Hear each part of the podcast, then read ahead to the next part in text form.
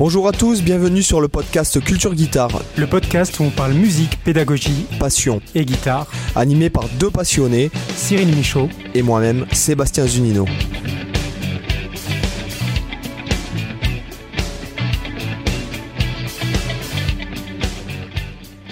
Hola chicos, ¿qué tal? Salut Cyril. Ouais, salut Sébastien. La forme ce soir? Ouais, ouais, la pleine forme. Moi, tu sais que je suis toujours en forme. Euh, oui, en forme de quoi?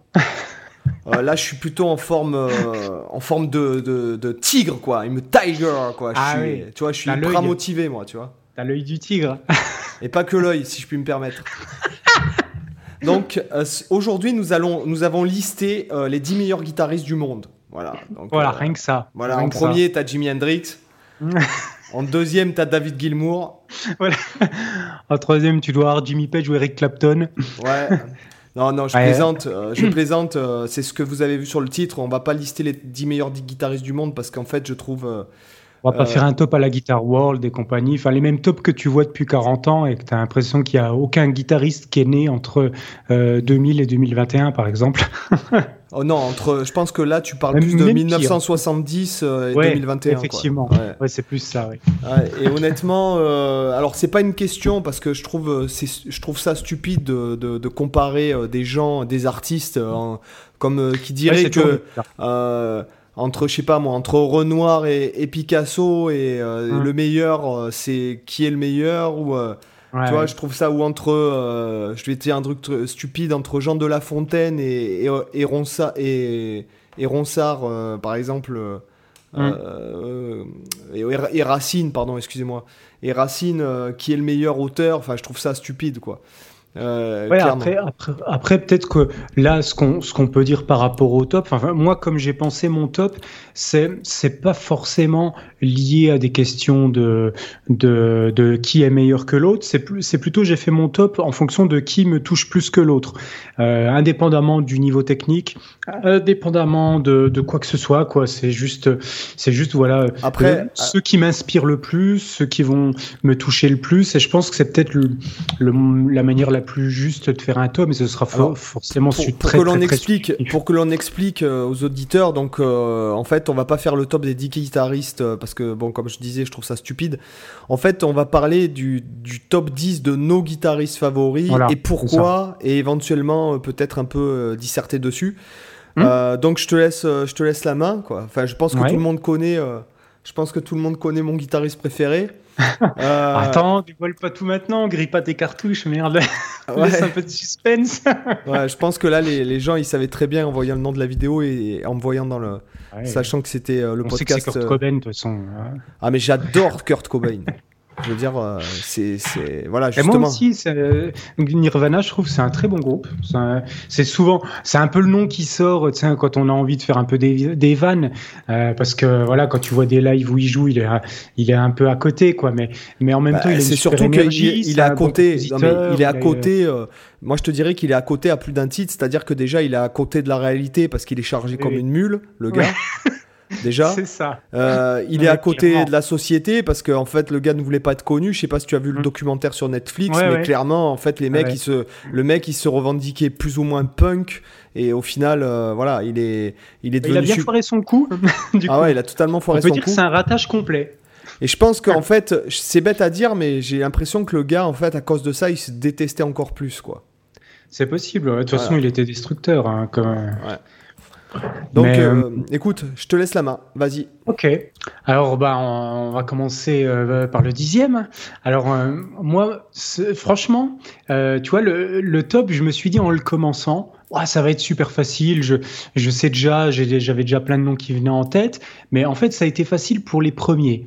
Mais en fait, en creusant un peu, je me suis dit, bah, c'est pas si simple parce qu'en fait, il y a tellement quand même de guitaristes qui m'inspirent et que j'apprécie que des fois, pour certaines places, j'ai dû réfléchir quand même et j'ai plein de mentions honorables de guitaristes que j'ai pas mis dans le top mais que j'ai hésité. Et, euh, Et donc voilà, et après, tu vois, c'est délicat aussi entre des guitaristes que tu vas, euh, que tu vas apprécier, genre sur le moment. Euh, toi, il y a des guitaristes, par exemple, que j'écoute depuis plusieurs mois et que j'apprécie, euh, que j'ai découvert il n'y a pas si longtemps finalement et que j'apprécie vachement, vachement et que j'écoute énormément en ce moment. Mais de là à les mettre dans le top, tu vois, je me dis, bon, c'est peut-être un peu trop frais. ceux que j'ai mis dans mon top, c'est des guitaristes quand même que je connais depuis pas mal de temps et que j'ai pu avoir la certitude un petit peu, en tout cas, qui, qui, me, qui a pas mal d'influence, pas mal de choses que j'apprécie chez eux. Euh, donc voilà. Donc en tout cas, c'était pas si simple hmm, de, faire un top. En tout cas, euh, plus difficile que ce que je croyais au début. Donc moi, en dixième. Euh, je, vais, tout de suite partir dans les jeunes générations. J'ai mis Jason Richardson. Pour une raison toute bête, c'est qu'en en fait, pour moi, c'est c'est John Petrucci version bodybuildé euh, encore plus quoi. C'est-à-dire c'est un jeune Petrucci euh, dopé aux hormones. Euh, même s'il n'a pas produit beaucoup pour le moment, je crois qu'il a fait qu'un album. Il n'a pas tant d'abonnés que ça sur sa chaîne YouTube non plus. Mais par contre, les peu de morceaux qu'il a, qu'il a mis, en tout cas, à chaque fois, ça m'a mis une claque terrible. Et en, fait, c'est un guitariste qui m'inspire vachement sur le côté. Alors, on va pas se mentir, c'est une brute technique. Et c'est principalement sur cet aspect-là que moi, il m'inspire. Euh, c'est pas forcément vers lui que je vais aller le plus pour ce qui est euh, vraiment, on va dire, euh, mélodisation, euh, euh, phrasé, euh, super sucré, super travaillé comme ça. C'est plutôt quand j'ai envie d'un truc qui, qui te fout une bonne claque dans la gueule. Ben, en fait, non, mais déjà, déjà ce que j'aime, bon, déjà, effectivement, il a un niveau technique de fou. Donc, c'est Jason Richardson. Richardson, comme le fils de Richard, si on voulait traduire littéralement. Voilà, c'est ça.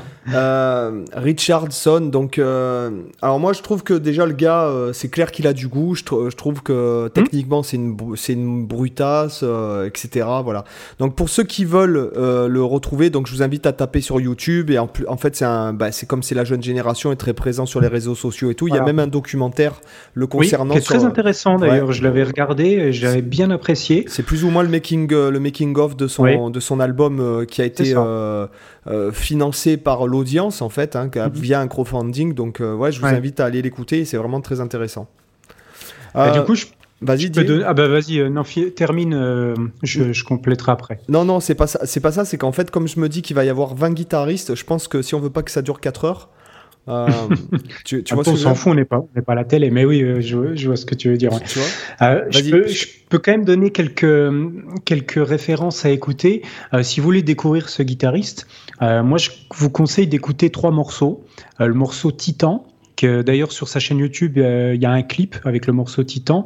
Le morceau Tendinitis, euh, qui porte bien son nom et notamment le riff, euh, le, riff d'introduction du morceau qui est absolument monstrueux et qu'en fait il a composé à partir d'un arpégiateur. Il expliquait, je crois que c'est dans le making of où il explique que euh, il était, alors je sais pas avec quoi il a fait comme logiciel, mais en tout cas il avait composé une boucle d'arpège comme ça avec un, soft de MAO et en fait ça n'a pas été écrit à la guitare à la base, ça a été fait vraiment par ordinateur et après il l'a fait à la guitare en le rejouant. C'est pour ça qu'il y a que déjà techniquement c'est ultra dur. J'ai regardé la partition. Il faudrait que je le bosse, euh, ça, me tente bien, mais c'est vraiment super difficile. C'est pas forcément un truc qui tombe sous les doigts naturellement. Euh, voilà, donc en tout cas, le morceau est super. Et il y a aussi le morceau Os Dawn. Alors, Os Dawn, c'est H-O-S, plus loin, D-O-W-N. C'est un morceau qui est super parce que ça fait un peu pot pourri, euh, un peu comme on peut trouver à la, dans Dream Theater, où par exemple on va avoir un début de morceau super métal, après on va avoir un, morceau euh, complètement qui bascule dans le, la country euh, déjantée, après on a un passage qui, qui va vers les influences un peu jazzy, smooth jazz, tu vois, quelque chose comme ça, et après on a un featuring de Rick Graham à l'intérieur avec un solo super, super mélodique et super balèze avec le, la, la technique de legato muté que, que Rick Graham utilise pas mal. Et du coup, c'est d'ailleurs marrant parce que tu vois que c'est le seul euh, truc, le seul passage où, même Richardson il galère à, jouer ça. J'ai vu plusieurs lives où il joue ce morceau et quand tu le vois jouer, que ce soit en live ou dans ses vidéos, tu as l'impression qu'il maîtrise à 100% tout, il n'y a, jamais un pas, etc. Et tu vois qu'en live, quand il joue le solo de Rick Graham, c'est le truc où tu vois que ça lui demande quand même un effort, il qu'il n'est pas complètement à l'aise, notamment sur le passage de legato muté.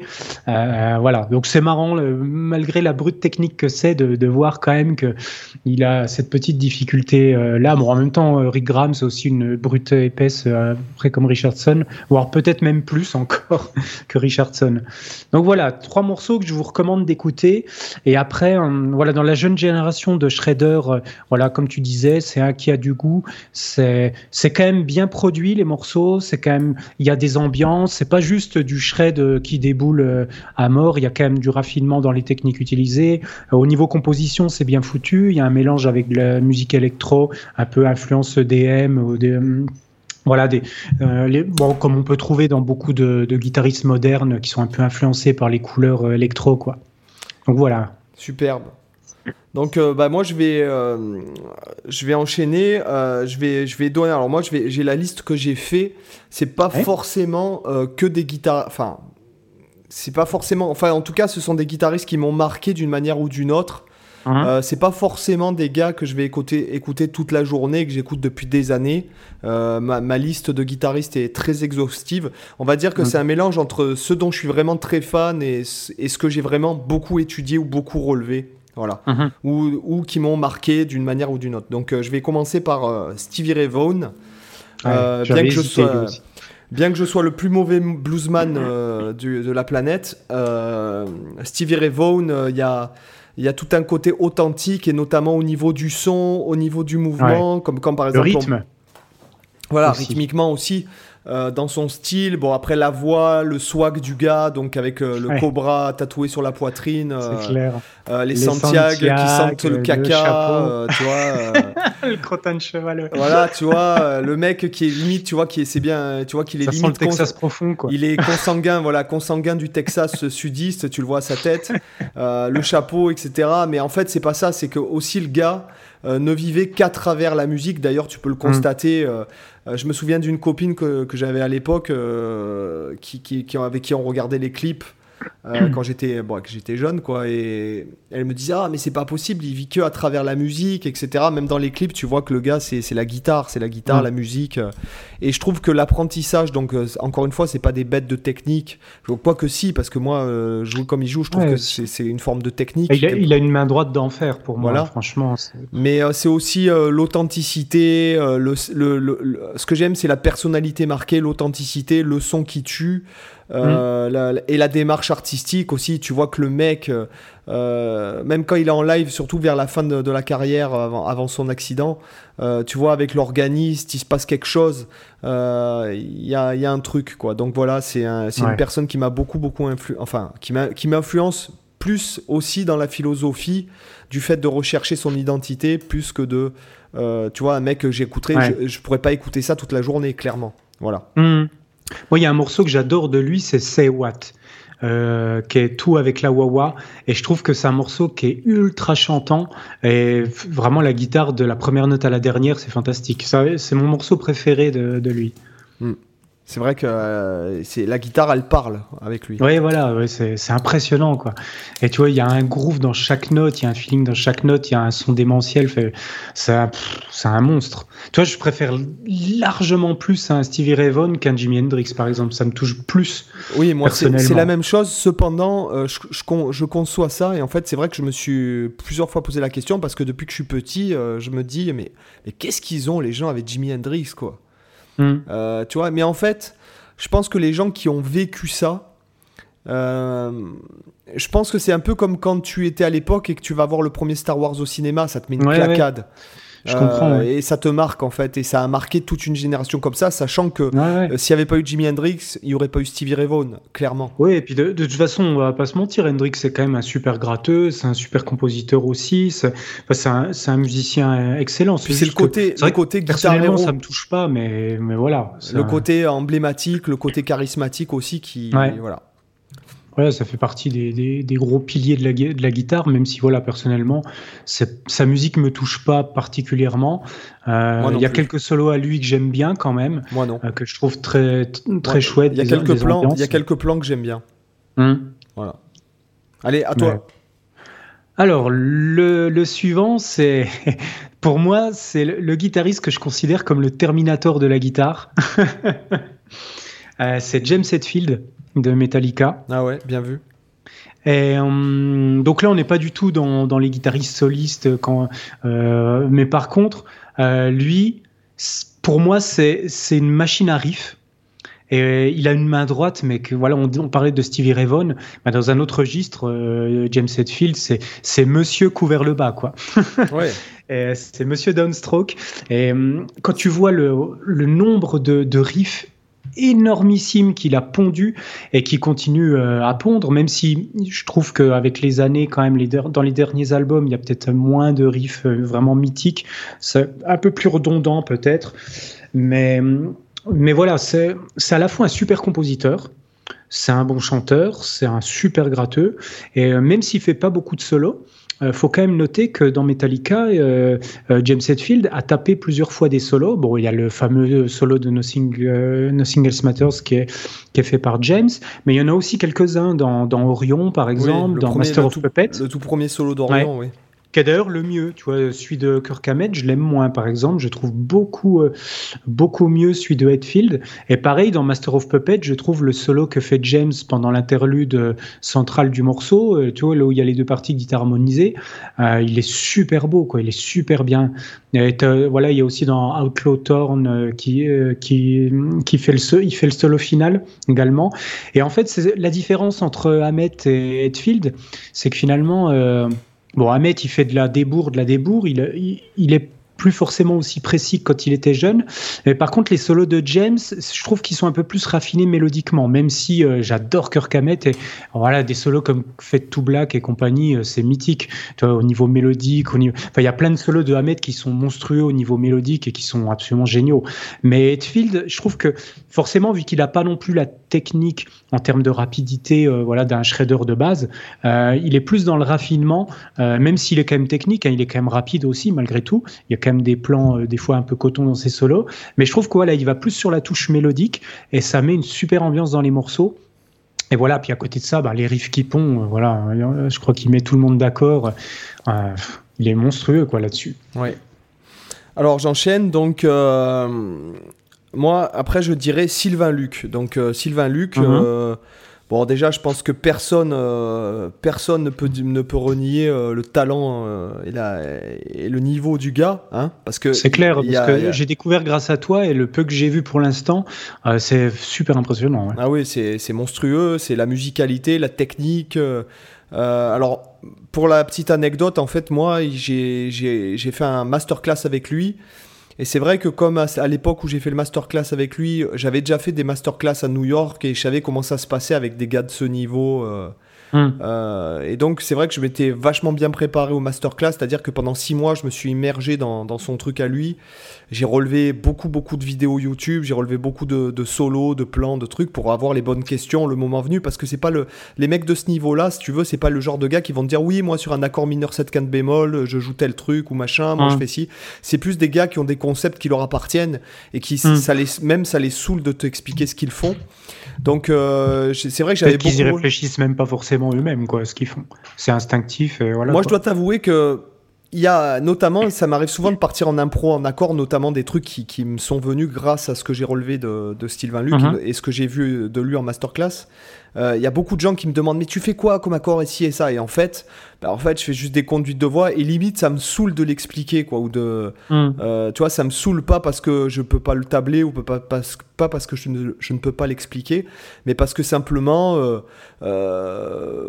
voilà c'est en fait c'est que je, je peux bah, des, des, fois t'as pas de logique même forcément de, fonction, de fonction précise t'as des accords ils vont être que des transitions en fait Exactement. ils s'expliquent pas pour eux-mêmes ils s'expliquent juste par le mouvement des voix en fait voilà. Et c'est vrai que euh, quand, quand j'ai fait le masterclass avec lui, donc c'est vrai que bon, euh, moi je suis arrivé, j'ai sorti ma guitare, donc il y a la moitié de la classe qui a pas sorti sa guitare. Euh, qui dit mais tu vas jouer le mec devant moi il me dit mais tu vas jouer je dis bah un peu je viens faire un masterclass à Vicente un peu que je vais jouer tu sais euh, j'ai trouvé la question assez stupide hmm. et après en fait comme effectivement c'est pas le genre de gars qui t'écrit des grilles au tableau et des, des, gammes au tableau en tablature le lendemain il y avait presque plus personne en fait tout le monde est allé dans la hmm. classe de Mike Stern Euh, et en fait, moi, du coup, j'ai pu me retrouver pratiquement deux jours à jouer nez à nez avec lui en faisant du duo de guitare, tu vois. Et en fait, ce hum. mec-là, il a fait, c'est, c'est lui qui a inoculé ce truc où j'arrive à me lancer en impro total, en accord, en conduite de voix et tout, parce qu'il m'a fait, euh, il te dit là, vas-y improvise-moi un, morceau tout seul. De... Et t'as, Sylvain Luc en face de toi. tu, est-ce que tu, tu, les mets avec, tu, tu les et la mets sur la table quoi. Euh, c'est, euh, tu vois, la première note, un gros pain. Voilà, c'est ça, exactement ce qui m'est arrivé. Donc un gros spring. Et là, il m'a dit non, non, mais te reprends pas, pars du pain. Et là, il m'a montré comment faire, et c'est vrai que, enfin voilà, il m'a, il m'a beaucoup, euh, il a sorti, si tu veux. Il a décomplexé, quoi, un peu. C'est même pas ça, c'est qu'il a sorti la musique de moi, en fait, le gars. C'est, mhm. ça que j'ai trouvé. Euh, il a sorti la musique de moi. Il n'y a pas d'autre, il y a pas d'autre message, et je pense que c'est un, c'est un, ces deux jours-là ont changé ma, ma, vie de guitariste. Voilà. Ouais. Donc après à recommander, moi je vous recommande vraiment, vraiment euh, les trucs en duo qu'on trouve euh, en CD sur YouTube en, en duo avec Birelli Lagraine. Donc c'est uh-huh. duo. Euh, qui fait même avec Olivier Kerourio, c'est une vidéo que j'avais, il joue la javanaise, je l'avais relevé sa version là. Uh-huh. Il y a aussi l'album Trio Sud, le premier, donc avec Dédé Ceccarelli où il joue Night in Tunisia en 5-4. Bella Vista, il joue plein de, trucs comme ça, balade irlandaise, il me semble aussi. Donc je vous, je vous suggère d'aller écouter ces albums-là. Voilà. Ok. Bien. À, toi. Alors, on en est au combien là? Oui, au 8. Alors, j'ai mis quand même David Gilmour pour moi en, 8. Alors, pour plusieurs raisons. Euh, en fait, moi, toi, Gilmour, c'est un guitariste qui m'a inspiré énormément, notamment par rapport à la fois au phrasé et à la fois au son. C'est quelque chose que j'admire pas mal chez lui. C'est que il le dit lui-même, il n'est pas un guitariste rapide, il n'est pas, tu vois, forcément technique, etc. Mais à la limite, ça, on s'en tape complètement parce que il a, je trouve vraiment tous les solos que j'ai pu, en tout cas une bonne partie des solos de David Gilmour, c'est toujours très très raffiné. Il y a des super euh, super trouvailles de phrasés. Il y a, un son qui est toujours au top. Franchement, c'est un, un génie du son pour moi. Euh, euh et, et, tu vois, si je devais garder en tête quelques solos de lui, il y a notamment le solo de Time que je trouve super bien écrit, super bien composé au niveau des phrases. Voilà, c'est vraiment une mini, c'est une composition à part entière. Quoi. Le, solo a vraiment des super évolutions, des développements, des points culminants. Euh, c'est super bien. Tu as également le solo de Dogs, euh, euh, toute la partie harmonisée à trois guitares, qui est super belle. Euh, c'est voilà ultra mélodique, c'est super simple, mais c'est que du super placement euh, rythmique à base de bend. Euh, donc là, c'est tout dans l'expressivité des bends et des vibratos. c'est vraiment magnifique comme solo. Il y a évidemment toute l'introduction de Shine a New Crazy Diamond où il y a une, il y a au moins euh, je crois qu'il y a au moins quatre solos de guitare euh, et deux solos de clavier dans, cette introduction. Et voilà, les, rien que le premier solo de guitare sur euh, Shine, il te met par terre. Quoi. le son est fantastique. c'est voilà, même au niveau phrasé, avec juste une patatonique. Et de temps en temps, il glisse quelques couleurs modales, mais très très fugitives. voilà, juste avec une pinta, il te fait des, des trucs monstrueux, quoi. Et il y a aussi le solo final de Have a Guitar, euh, Ave, Guitar, Ave Cigar, que je trouve excellent aussi qui a un super son, pareil, des, belles idées mélodiques, euh, qui, est, super euh, chouette. Mais après, après, je pourrais en citer tellement, franchement. je sais pas toi ce que tu en penses de Gilmour, mais en tout cas, voilà, moi c'est surtout pour ces aspects qui m'a inspiré, qui continuent de m'inspirer. I, have I have a cigar au bord des lèvres, quoi.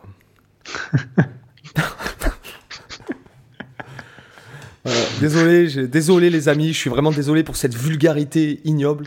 Euh, voilà, non, j'ai pas, j'ai pas trop d'avis euh, sur Gilmour. C'est pas, ça m'a jamais touché depuis que je suis tout petit. Donc mhm. euh, le mari de ma mère, en fait, est le plus gros fan. Bon, mon, mon père était fan de Pink Floyd. Mhm. le mari de ma mère est le plus grand fan de Pink Floyd du monde, donc à la maison on avait tout, les verres Pink Floyd, les machins collector Pink Floyd, les pantoufles Pink Floyd, le, le périnée Pink Floyd. Euh, tu vois, non, je déconne, mais excusez-moi, excusez-moi là, je pense que je suis un peu fatigué. Euh, excusez mes blagues de merde. Euh, non, en fait, non, j'ai jamais été, j'ai jamais, c'est un peu pareil. quand j'écoutais, bon moi, c'est ma période. où j'étais très très à fond dans le jazz fusion. Donc il faut m'excuser. Hein, je, encore une fois, je dis pas que c'est pas bien. Je dis que moi, ça ne m'interpellait pas, ça me touchait pas. Euh, je trouve qu'il y a effectivement l'art, euh, tout l'univers Pink Floyd, je trouve ça très très intéressant. Euh, quand j'écoute, j'écoute. cependant, je, ça ne me dérange pas, ça m'horripile pas comme certains groupes contemporains de cette époque-là. Mmh dont je tairai le nom, hein, voilà, parce que clairement, je vais, je vais scandaliser euh, tout le monde si, si, je dis réellement ce que je pense. Mais euh, tu sais, après ce qu'on a dit sur Jimi Hendrix, hein, on peut. non, mais attention, je le critique pas. C'est que je comprends. Enfin, c'est que nous, moi, qu'est-ce que tu veux, je suis né dans les années 80. Euh, quand j'ai découvert Hendrix, j'avais déjà entendu Van Halen, hum. Led Zepp, le, notamment le, le double live. Euh, tu vois, avec la version de Starway to Even qui dure 15 minutes. Et si tu veux, quand tu, quand tu écoutes ça, euh, notamment quand tu, tu, passes en fait de ce truc-là très Guns N' Roses, très. Euh, ouais, moi j'étais très Steve Vai, Guns N' Roses, Van Halen, tous ces trucs-là. Après, quand tu passes à à d'autres trucs en fait t'attends quelque chose que tu retrouves pas forcément quoi. Tu vois donc euh, c'est pas attention c'est rien contre le truc c'est simplement que ben, malheureusement j'ai connu les trucs contemporains plus contemporains de mon époque euh, hum. euh, et avant de découvrir finalement c'est vrai que mon père écoutait beaucoup plus par exemple mon géniteur je parle hein, écouter beaucoup plus Van Halen, euh, Led Zepp que euh, voilà que hum. le truc, tu vois. Donc euh, ça, après moi, je, je, reconnais le talent, je reconnais l'univers qui est super intéressant. Après moi, ça me ça me touche pas, voilà. Ouais. Donc, ben, je vais enchaîner. Donc, je vais dire, comme je l'ai cité avant, je veux dire, j'étais voilà Steve Vai. Donc, hum. petite anecdote, c'est un pote, la première fois qu'il me fait écouter, il me donne la cassette de Sex and Religion. J'ai halluciné en fait sur l'univers et l'ambiance déjà. Et après, euh, je, je suis, j'allais souvent dans un magasin de CD d'occasion qu'il y avait à Toulon quand j'étais jeune le samedi après-midi. De toute façon, le samedi après-midi, quand tu me cherchais, j'étais soit à la Fnac, soit au magasin de CD d'occasion, soit au billard. Tu vois, donc il n'y avait pas, tu vois ou chez moi en train de faire de la gratte et euh, le mec me fait écouter euh, me dit ah tiens j'ai rentré un truc là tiens écoute ça sais Steve Vai en fait j'avais écouté la cassette mais euh, j'avais pas forcément retenu le nom. Et puis là, il me fait écouter, il met Liberty, donc euh, Passion and Warfare. Et là, je fais, bon, je l'achète. Là, je rentre chez moi. Euh, enfin, voilà, quoi. J'ai passé des, des, des, des, journées, des vacances entières à repiquer les, les morceaux de Steve Vai, quoi. Je peux te dire, hum. je pense que, voilà, il a, et pareil, il a, il a joué dans une étape de ma vie cruciale, tu vois.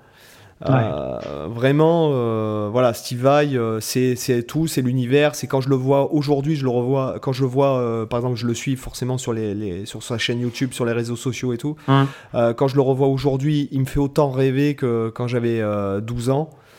Ouais, quand tu vois les morceaux qu'il a sortis récemment, là, les, les deux derniers, il est encore inventif. Hein. Ah ouais, non mais c'est tout, c'est le son, c'est l'univers, c'est le swag, c'est le dieu, c'est un dieu sur scène. Euh, c'est euh, euh, c'est le son, c'est tu, tu, peux y aller, hein, tu peux faire des covers, c'est comme même Steam. Hein. franchement, il y en a aucun mmh. qui a la saveur de Steve Vai, quoi. Donc, ouais, c'est clair. voilà, moi, clairement, il m'a vachement influencé. ça a été ouais, un gros, gros truc de ma vie. Et d'ailleurs, c'est avec ça que je me suis vraiment engouffré dans la musique instrumentale, en fait. Mmh. Ouais, tu vois, Steve Vai, moi, j'ai longtemps quand je, réfléchissais à mon top, euh, j'ai longtemps, longtemps hésité à, le mettre. Et, en fait, il y a un seul point pour lequel je l'ai pas mis, parce que c'est pareil, c'est un guitariste que j'adore. Euh, euh, j'adore son toucher, j'adore le son, j'adore. Il y a plein de choses que j'aime chez lui.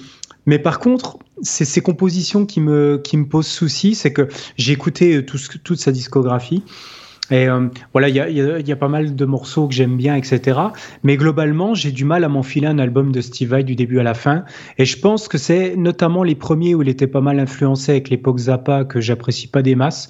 Et du coup, en fait, tu vois, moi, quand j'écoute du Steve Vai, j'ai toujours ce, feeling où, euh, de, musique où je sais pas trop où ça va, où, ça, me paraît un peu chelou, un peu. Euh, et, et en, en, fait, tu vois, ça me ça m'accroche pas. Ces compos, je les trouve un peu trop zarbi sur certains trucs. Et du coup, j'accroche moins à cause de ça. Mais en fait, j'adore le personnage. J'adore le. En fait, de Steve Vai, j'ai surtout regardé des lives. J'ai surtout. Euh, euh, c'est surtout ça. Allez les albums. Euh, Live Astoria, c'est un dieu. Hmm. C'est un dieu. Voilà. en plus, il y a Billy Shinan qui fait le show, il y a Mac Mangini aussi à la drum, il y a. Mm. comment il s'appelle Qui joue du piano aussi, le guitar héros, Tony McAlpine. Donc voilà, je vous conseille Live Astoria, c'est un dieu. C'est un dieu sur scène. de, toute façon, voilà, c'est moi, c'est vraiment ce tout petit détail. Après, ça n'empêche pas que voilà, c'est un, super gratuit évidemment. Hein. Euh, mais là, c'est juste ce point-là où, où il manque peut-être un petit quelque chose pour euh, que ça me touche euh, à ce niveau-là, au niveau de la composition. Mais après, c'est un guitariste qui m'a beaucoup influencé aussi. Et du coup, tu vois, si j'enchaîne moi avec mon suivant, c'est ce qui a justement fait la différence avec le, suivant, c'est que moi j'ai mis Joe Satriani en mhm. septième. Et j'avais hésité avec Steve Vai. Pendant longtemps, je me dis, allez, lequel, c'est lequel Satriani ou Steve Vai? Et le seul truc qui a fait la différence, c'est les compositions. C'est que j'arrive facilement à me bouffer trois albums de Satriani à la suite, alors que me finir un seul album de Steve Vai, je galère. Et c'est vraiment que ça, quoi. Parce que, par contre, tu vois, j'ai tendance à préférer le toucher de Steve Vai et le, les plans de Steve Vai, le, les phrases. J'ai tendance à préférer ce que fait Steve Vai, mais par contre, j'ai tendance à préférer les compos de Satriani. Et après, bon, voilà, Satriani, c'est. Est-ce qu'il y a besoin vraiment de dire les qualités? C'est c'est le c'est la. C'est un, peu le Hendrix. C'est un peu le Hendrix des, des, des guitares héros modernes. Ouais, j'aurais dit que c'est un peu l'artiste pop des shredders, tu vois, le, le shredder pop, parce que c'est c'est autant le mec qui a une technique énorme, mais bon après. Je, je pense que aujourd'hui, comparé à la, à plus, la plupart des, des, gros bourrins, des gros shredders, il est quand même un peu plus limité techniquement. Euh, je pense. Euh, mais ça l'intéresse euh, pas. Mais voilà. Mais en fait, on s'en tape parce que il a quand même, voilà, il a un son qui est, qui est est fantastique. Il a une précision. Euh, enfin, je sais pas quand tu le vois jouer en, concert. Moi, j'ai j'ai notamment son DVD du live à San Francisco que j'adore. Je l'ai rincé ce DVD. Je l'ai regardé des. franchement, je suis pas loin de la centaine de, fois où j'ai regardé ce DVD en entier. J'ai l'album aussi que j'ai fait tourner plein de fois. Rien que l'entrée du l'entrée du concert où il tape son impro sur le morceau Time là avec une ambiance un peu phrygienne. Euh, c'est au niveau, en plus tout en legato, wah avec ce, ce, son bien caractéristique de la Satriani qui est, qui est juste énorme quoi. Euh, en fait, c'est ça, c'est qu'il a l'art vraiment de la mélodie. Tu vois, en fait c'est de l'instrumental, mais en fait ça pourrait être chanté par quelqu'un. Euh, vraiment, ces mélodies, elles restent en tête et en même temps les solos sont démentiels mais voilà tu as des morceaux un peu sucrés comme par exemple euh, Love Sing euh, qui a juste euh, notamment je me j'aime beaucoup la version qu'il fait sur le live à San Francisco qui est joué juste avant le solo de Stu Ham le bassiste que d'ailleurs que je vous recommande de regarder si vous trouvez sur YouTube à une période on la retrouvait plus la, version du live à San Francisco mais si vous arrivez à la trouver la version du alors pour, pour les gens qui ne savent pas Stéphane Jambon euh, Stuart Tam, oh, putain, on est dans les vannes bien, bien grasses ce soir. Donc euh, c'est le bassiste. en même temps, ça colle avec son look. Hein. Il est un petit peu enrobé. Je pense qu'il c'est ça qu'on aime. C'est que ça colle et que ça gratte. C'est la vie. Voilà, ça colle, ça gratte, c'est que c'est que du bon. Elle est mine rien, ça glisse mieux, ça glisse mieux sur les cordes. Ben, oui, oui. D'ailleurs, il a, il a un look. Les gars, euh, pas besoin de face fret. Hein, vous frottez un bout de jambon sur vos cordes. Il a, il a un look, Stuart Tam. Euh, il a toujours un look. Euh, c'est le genre de gars qui va te mettre un survêt avec des Santiago, quoi. C'est bah, un peu, c'est un peu le côté un peu comme les, comment il s'appelle ce, un peu comme les Collins et puis le, ah celui qui fait du slap en, aller-retour là, le, oui, J'ai perdu son nom. Oui, voilà, Victor Wooten qui, qui lui qui a des looks improbables, qui va te mettre un, un short violet euh, avec des étoiles, euh, des étoiles jaunes. Avec les, sandales, les sandales de camping. Euh, un t-shirt rose et des. voilà, les sandales de camping. Oui.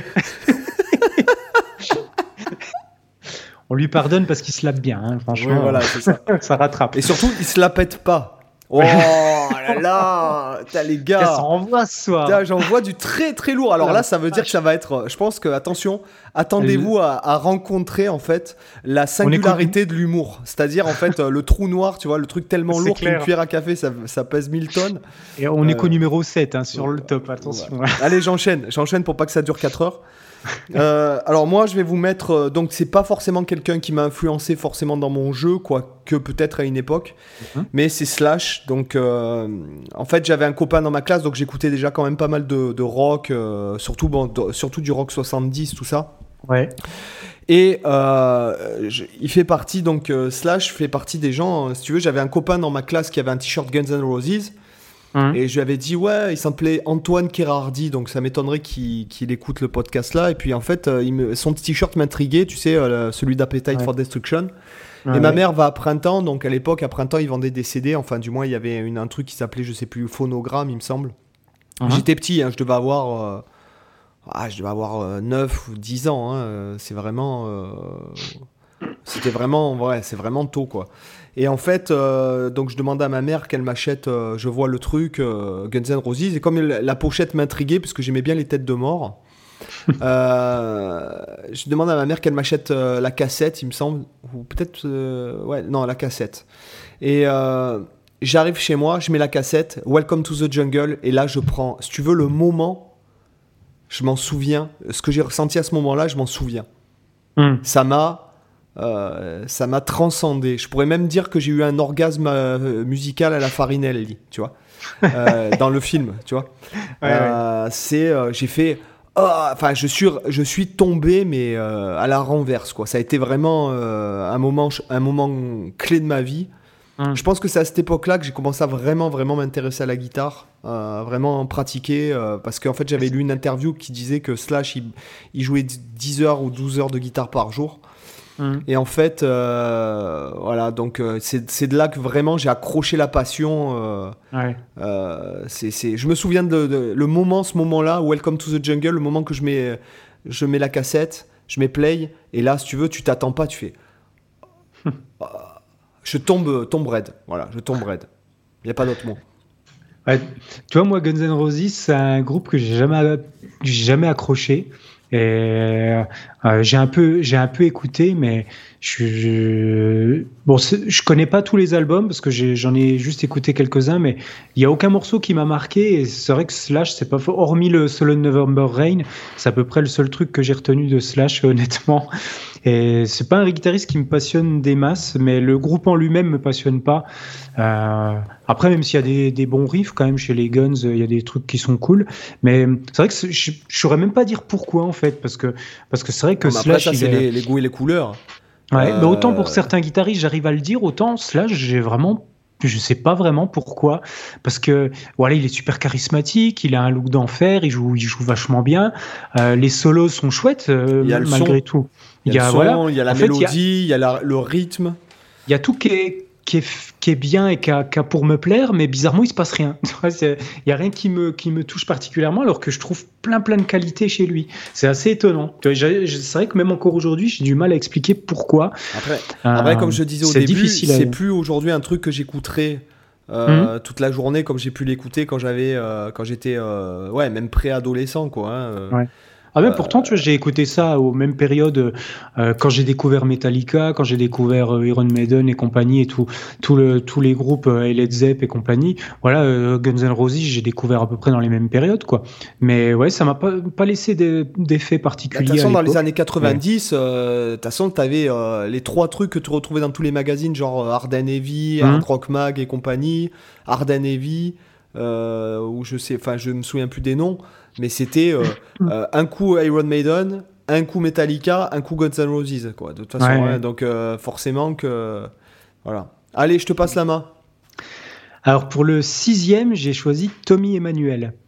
alors Tommy Emmanuel, pour moi, c'est juste, je pense, un des meilleurs guitaristes acoustiques au monde. Euh, c'est un guitariste qui est phénoménal. Euh, je vous conseille d'écouter notamment deux morceaux.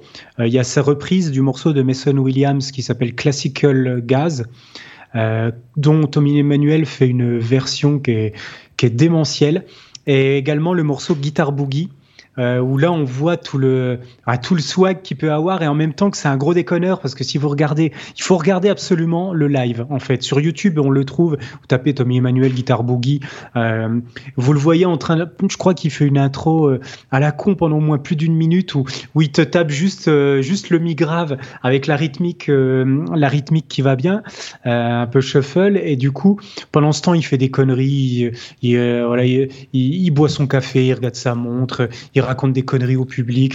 Il, s'amuse. Et en fait, tu vois que ce gars, il est toujours avec le sourire. Il, tu vois que tout est facile pour lui. Tout ce qu'il joue, c'est, c'est, il se marre. Il est, il est heureux de faire ce qu'il fait. Et il a une technique qui est juste démentielle. Quoi. Franchement, il est, est super impressionnant. Euh, c'est vrai qu'on s'extasie souvent devant les guitaristes électriques, euh, les gros shredders qui envoient du sweeping, tapping euh, à l'envers, euh, jambes retournées, etc. Mais Tommy Emmanuel, pour moi, quand tu vois ce qu'il fait sur une guitare acoustique, notamment tous ces effets aussi de d'harmonique en, en, harmonique artificielle à la main droite qui donne l'effet un petit peu harpe. il, voilà, il, place ça dans pas mal de compos où ça, donne un côté féerique super beau. C'est vrai que ces compos sont chouettes aussi. de manière générale, si vous aimez l'acoustique, c'est un guitariste qui est juste incontournable, quoi. J'avais hésité avec euh, avec d'autres, mais c'est vrai que lui, c'est un qui m'a le plus impressionné. C'est pareil, j'ai son DVD. Euh, par contre, je me souviens plus. Je peux vous retrouver l'info tout de suite. Euh, je me souviens plus le nom du DVD, mais c'est justement dans ce live où il y a le fameux euh, Guitar Boogie et le et puis le Classical Gas.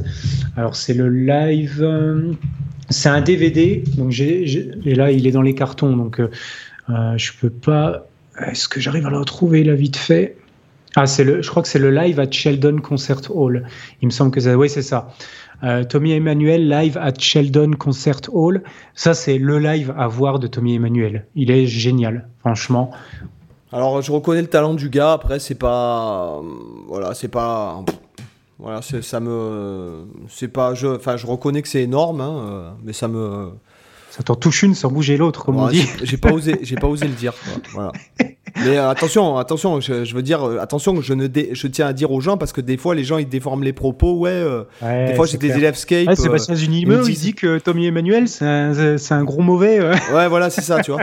C'est mais ouais, mais t'as dit que c'était pourri. Ah mais non non, j'ai pas dit que c'était pourri. J'ai dit que j'aimais pas. Attends, tu vois, c'est en les gens ils ont du mal à faire la différence et à faire la part des choses, tu vois. Quand tu dis que t'aimes pas euh, un guitariste, bah, pour eux c'est synonyme que ah, c'est. Je sais pas, j'aime pas la crème de marron. Ça veut pas dire que c'est pas bon. Oh là là.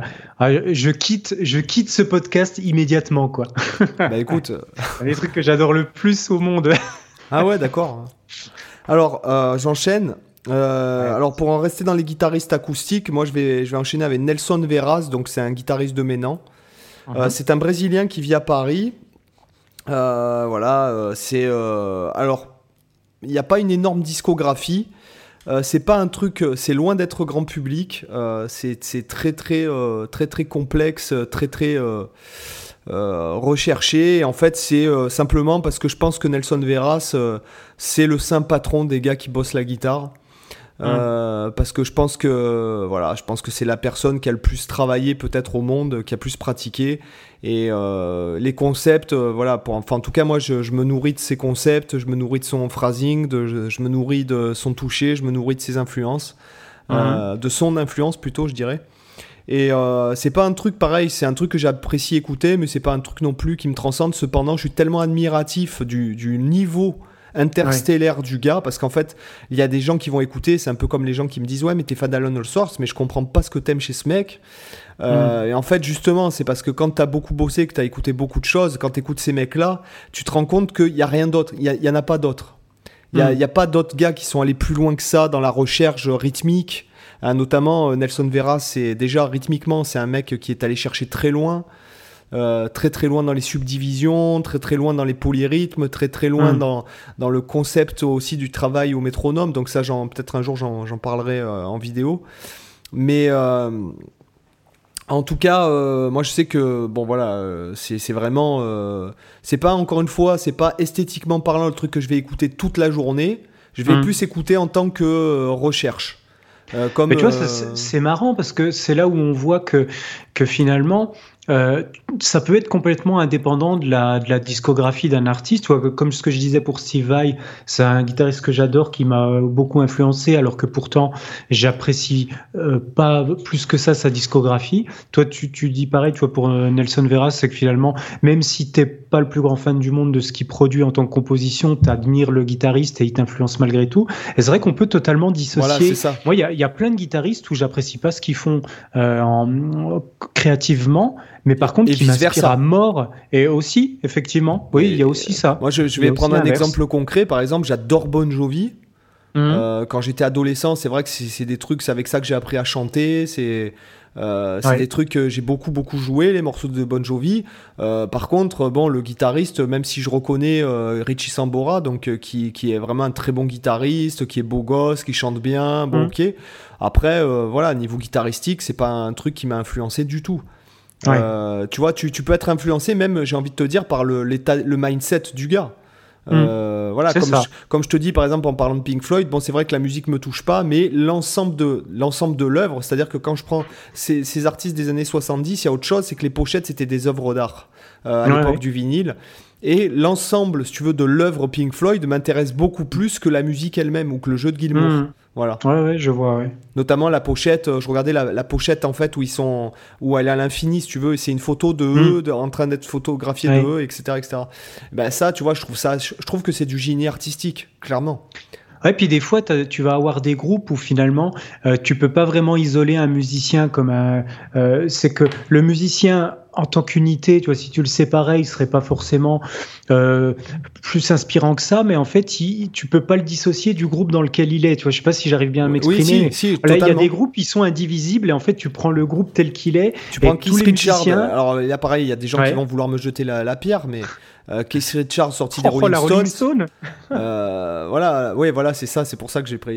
T'as as bien rebondi, ça va quoi. T'es, les gars, j'assure. Euh, ah mettez-moi 5 étoiles sur le podcast pour mes blagues euh, mes blagues euh, crasseuses et vaseuses et singulières parce qu'en fait là on est dans le dans l'espace singularité on est dans les trous noirs distorsion du temps je pense. théorie des on est chez les Bogdanov là. et multivers quoi. On est dans temps X chez les Bogdanov. Voilà. Mais c'est vrai que Keith Richards bon sorti des Rolling Stones hmm. tu vois c'est comme Mick Jagger quoi. Bon peut-être un peu plus parce que c'est le chanteur mais bon ça intéresse personne pratiquement, enfin j'exagère peut-être, mais... Ouais, c'est que tu les prends dans le tout, quoi. C'est voilà, c'est un tout, c'est un, une entité. C'est D'ailleurs, les Beatles n'ont jamais été aussi bons que quand ils étaient ensemble, quoi. Mm. Tu vois, même s'ils ont eu des carrières brillantes. Ouais, bien sûr. Voilà. Donc mm. c'est euh, donc c'est à toi ou c'est à moi là? C'est à qui? Euh, Ah non, c'est à toi. T'étais à ton combien là? À Nelson. Euh, moi j'ai dit Nelson Veras. Ok. Alors on entre dans le top 5. Ouais. Alors le top 5, euh, bah tu vois, ça va être dans la continuité de ce qu'on a dit là. C'est que mon cinquième, c'est Guthrie Govan. Et c'est l'exemple parfait du, du mec. Où, alors je crois qu'il a qu'un album, si je dis pas de conneries, euh, Govan. Euh, il a Erotic Cakes et après c'est avec son groupe voilà, The, Aristocrats, Et après je crois qu'il a fait des albums avec un groupe qui s'appelle Asia, il me semble. Ah ça je suis pas au courant. Euh, voilà, c'est c'est juste après, enfin c'est ses débuts de musicien parce que je crois qu'il était prof. Ouais, euh, c'est pendant pas mal d'années, il a fait ça. Alors moi, moi, Guthrie Govan, je suis très, très, très admiratif de la pédagogie du gars, parce que je pense mm. que c'est un des meilleurs profs du monde. Simplement, quand il t'explique un truc, c'est tellement limpide, c'est tellement mm. intelligent. Euh, c'est tellement euh, subtil au niveau de la pédagogie. En fait, ça paraît simple. Dès qu'il te dit un truc, ça paraît ultra facile. techniquement, au niveau du jeu, c'est clair que le gars sait tout jouer, ok, voilà. Après, bon, j'ai écouté Erotic Cakes pas mal de fois. Moi aussi. Euh, j'ai écouté euh, The Aristocrats, euh, notamment quand j'avais des, élèves qui venaient chez moi à l'époque, on avait bossé des morceaux de Guthrie Govan. cependant, après, niveau, niveau artistique, ça ne m'interpelle pas du tout. Ben en fait, tu vois, je pense exactement comme toi, c'est-à-dire que euh, son album, je me passionne pas. Alors j'aime beaucoup le morceau Waves, par contre, euh, notamment le riff d'introduction qui est excellent, tout à base de slide, de saut de corde. Je trouve qu'il a un, super phrasé ben, intéressant. Moi, j'aime pas du tout. J'aime pas du tout parce que justement, c'est pas, c'est des maths. Euh, si tu veux, c'est mathématique. Ce que, ce que, je veux dire, c'est que c'est même si je, je pense que j'ai un esprit quelque part qui est un peu mathématique, mais pour moi, et, pour, et Dieu sait pourtant que c'est bizarre parce que ce mec-là a fait des études littéraires, tu vois, c'est ça que je lisais uh-huh. dans sa bio. Euh, mais en fait, c'est mathématique, c'est slide et tout, alors que c'est un mec qui, franchement, avec le niveau qu'il a, et ça pourrait être beaucoup plus. Excuse-moi, ce que je vais dire, c'est c'est totalement subjectif. Et encore une fois, uh-huh. je le dis, c'est pas que euh, je reconnais absolument le, le, niveau phénoménal du gars, mais euh, stylistique. Enfin, je, comprends pas pourquoi il n'y a pas plus d'interprétation, pourquoi il n'y a pas plus de, de vie, pourquoi il n'y a pas. J'ai pas envie de dire feeling parce que ça veut rien dire. Quoique non, il y a des. J'ai vu des vidéos aussi où le mec euh, au niveau feeling, c'est sûr. Euh, mais par exemple, ses compositions, tu prends par exemple Vaille qui fait trois notes. Enfin, c'est pas pour comparer. Je trouve que c'est incomparable, mais Vaille fait trois notes. Il y a le son, il y a un univers, si tu veux, derrière, il y a, euh, il y a autre chose. Et là, bon, euh, moi, quand j'entends Erotic Cakes, en fait, j'entends du bend et du shred, quoi. Bend, Hein. shred, bend, shred, bend, shred. Tu vois Ouais, moi, je- moi en fait, Guthrie Govan, tu vois, il fait partie des guitaristes qui m'influencent beaucoup euh, aujourd'hui, mais finalement, c'est plus par euh, les vidéos YouTube que tu trouves de lui où il improvise, tout simplement. Et c'est quasiment.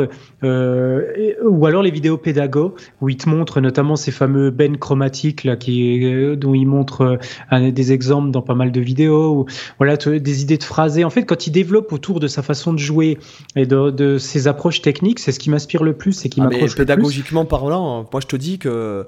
euh, et puis il y a une humilité chez le gars en plus. C'est Oui, c'est- oui, c'est- oui. c'est ça qui fait aussi la, la beauté du la beauté Et de, tu vois qu'il a, l'artiste. il a l'air vachement disponible, ouvert. Enfin, il a l'air euh, ouais, euh, passionné, quoi. là, euh, ouais, c'est ça.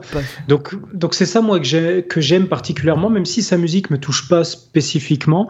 Ben, c'est quand même un guitariste dont les phrasés m'inspirent. Parce que je me, en fait, tu vois, je me dis en fait à chaque fois que je lance une vidéo où il y a Guthrie Govan qui joue, je me dis toujours que je vais apprendre un truc et je vais toujours me dire que je vais découvrir sûrement un plan intéressant, un truc que j'aurais jamais pensé à faire. Et voilà, je, sais que j'ai toujours un truc à découvrir et que je vais jamais m'en- m'ennuyer forcément ou avoir l'impression que c'est de la redite, etc. Donc voilà pourquoi j'adore ce guitariste. Alors j'enchaîne, puisqu'on est déjà à 50 minutes. Euh, alors le prochain pour moi, c'est euh, Scott Anderson, donc en fait qui est le Mhm. guitariste euh, bon, qui a été découvert plus ou moins par Chicorea, donc il a fait partie du- de l'Eclectric Band, il a fait un groupe qui s'appelait Tribal Tech, donc je vous invite à aller écouter les morceaux, enfin les, les albums, il y en a une dizaine je crois. Et son projet, surtout son projet blues, voilà, parce qu'en fait, c'est un- en fait, pour expliquer un peu à l'audience, Scott Anderson, c'est un peu le gars qui fait, euh, qui a le mélange de Stevie Ray Vaughan, voilà, très Ouais. très blues, très, ah aussi, allez écouter euh, Vital Tectons 1 et 2, je vous conseille d'aller écouter Dr. I, H2E. Euh, allez écouter ce morceau avec Victor Wooten, donc c'est Vital Tectons, Victor Wooten, Steve Smith et, et Scott Anderson, mais c'est c'est une boucherie, notamment un soir où j'avais fait une grosse grosse fiesta. Euh, J'étais, euh, si tu veux, comme euh, un peu la- en mode Kurt Cobain, quoi. et moi, j'ai bon, j'ai toujours mis de la musique pour m'endormir et, et euh, j'ai mis, j'ai mis mon. À l'époque, j'avais un mini disque avec, je sais pas moi, peut-être, je sais pas combien d'heures de musique dessus. J'avais mis ça en random et je tombe sur Doctor E et j'ai eu, voilà, j'ai eu. Ah, j'ai j'ai fait un voyage astral, quoi, tu vois. C'est et je, donc voilà, c'est pour moi, voilà, c'est le mélange du guitariste blues euh, à la Stevie Ray Vaughan avec ce style de son très stratien, euh, stratocastérien, je sais pas comment on pourrait dire, et qui en même temps fait du gros gros phrasé jazz fusion. euh, voilà, pour moi, c'est c'est monstrueux. Et aussi, Mm. donc Tribal Tech, Vital Tectons et ces groupes de blues, notamment avec le batteur Kirk Covington, qui est, qui est un monstre qui chante merveilleusement bien, et c'est avec lui que je les ai vus en, en live au MAI. Ouais. Euh, donc c'était, enfin c'est monstrueux, voilà, c'est monstrueux. Ok. Alors moi, je t'avoue que je connais assez peu ce guitariste. Il faudrait que du coup que j'écoute ce que tu as conseillé là. Pa- pareil, euh, personne très disponible, super pédagogue. Ouais. Euh, je sais qu'il est prof au GIT euh, et j'ai notamment rencontré plusieurs personnes qu'il avait eu en prof. Il paraît que c'était un des profs les plus sympas. Il reconnaissait tous les Mm. élèves, il appelle tous les élèves par leur prénom. euh, Très Mhm. disponible, très à l'écoute, très pédagogue, très sympa. voilà. Ouais. À toi. Nickel. Alors, moi, le quatrième, ce serait Jason Baker.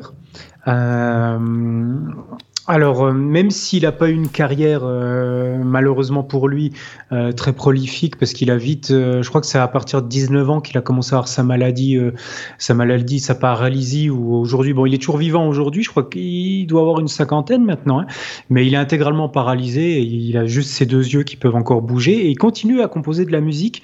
Du coup, je crois que son père lui a créé euh, un ordinateur qui permet justement, avec ses yeux, il peut communiquer, il peut écrire, composer de la musique euh, par le mouvement des yeux.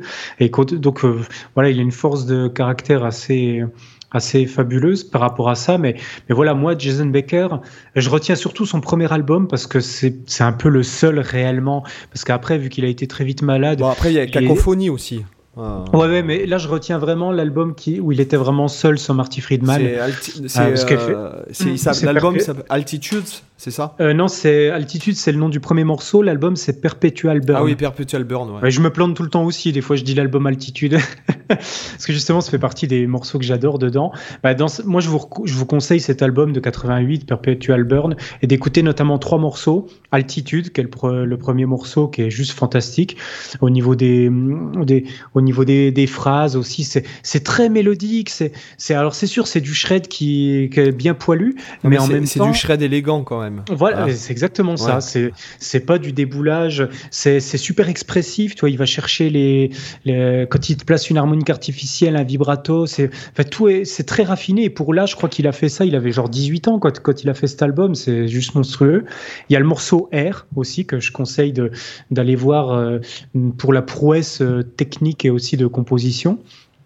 Euh, et également le morceau qui ferme l'album, qui est Opus euh, Pocus, parce que je trouve que mélodiquement il est super, euh, il est vraiment très beau. Donc voilà, c'est le morceau qui ouvre, le morceau qui ferme et le morceau R.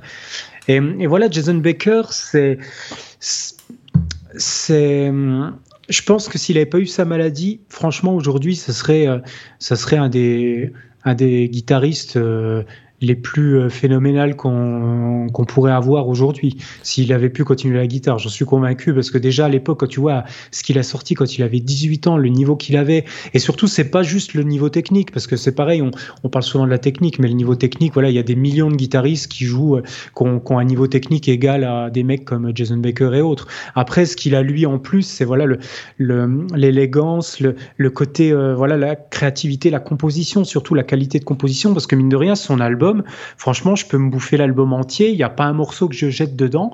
Euh, il y en a que j'apprécie plus que d'autres, c'est évident. Mais malgré tout, je trouve que c'est un album qui est, super bon du début à la fin, quoi. Et c'est rare.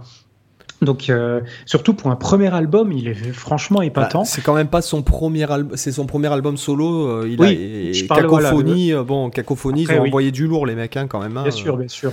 Voilà. Alors on enchaîne. Alors moi je vais je vais redescendre un peu plus dans le dans le dans le ben, en fait oui parce que moi c'est à très tendance jazz fusion et tout.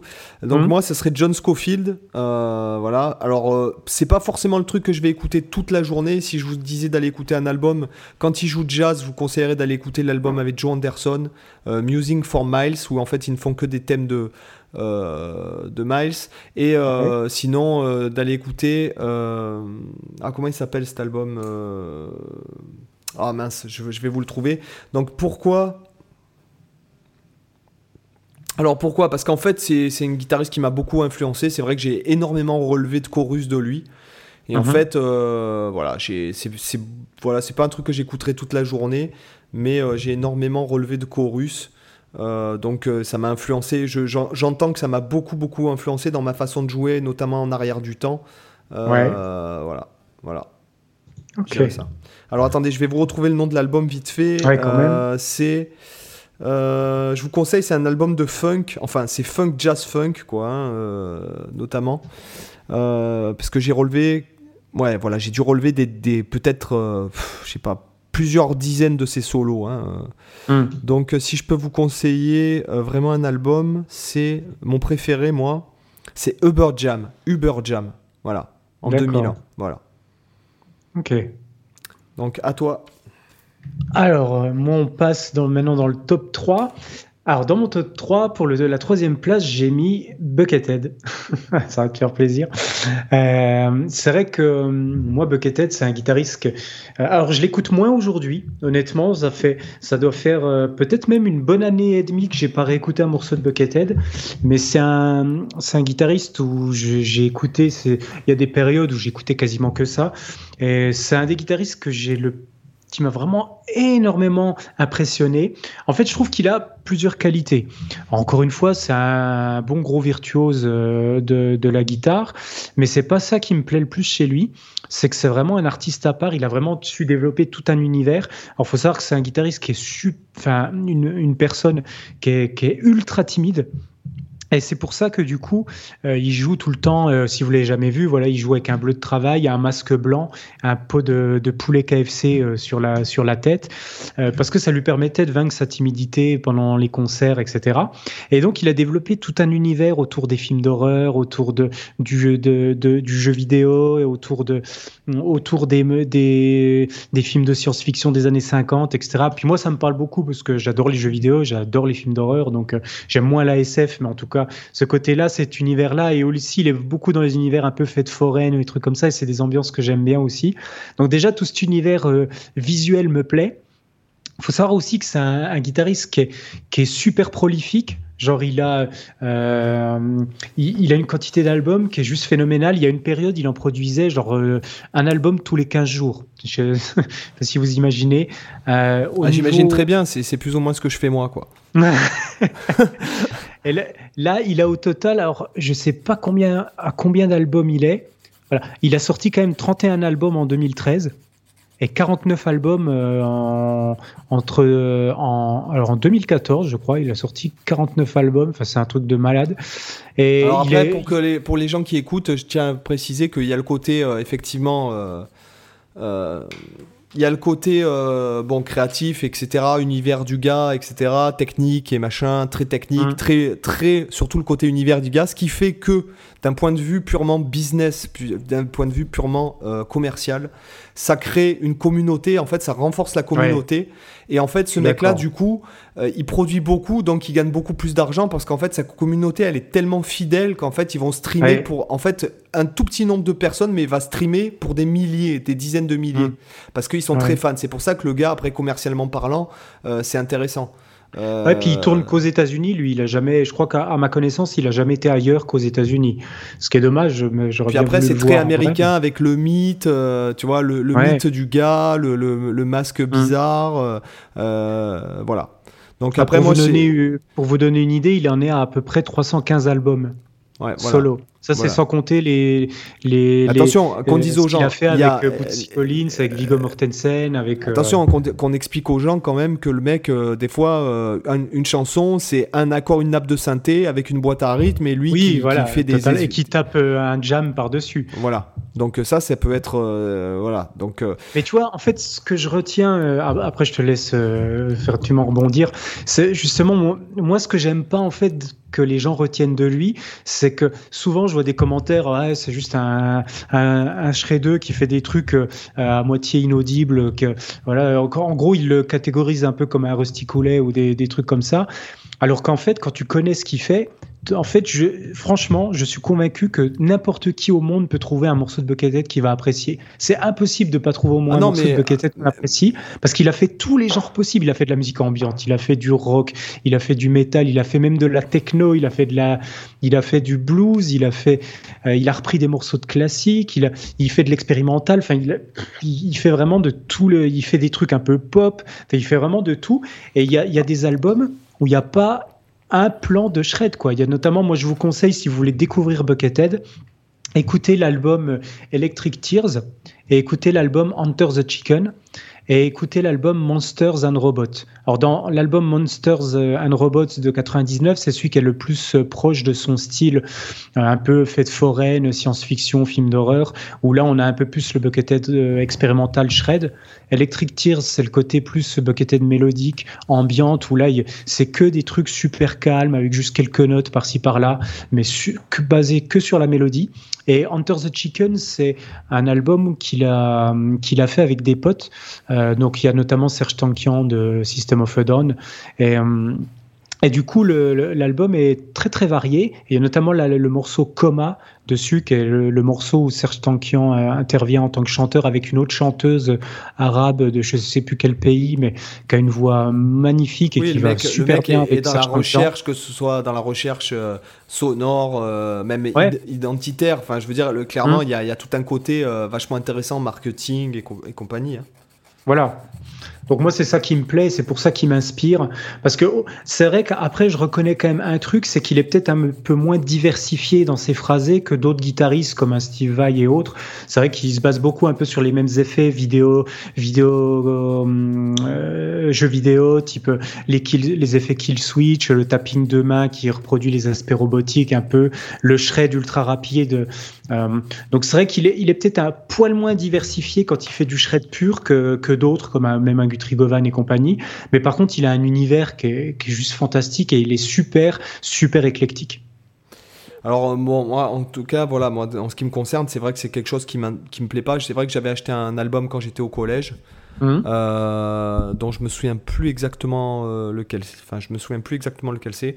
Mais en tout cas voilà je trouve ça intéressant même si c'est pas mon c'est pas mon style quoi. Voilà. Mmh. allez j'enchaîne. Euh, donc alors je vais mettre Pat Metheny. Donc Pat Metheny pareil c'est pas un gars que je vais écouter toute la journée.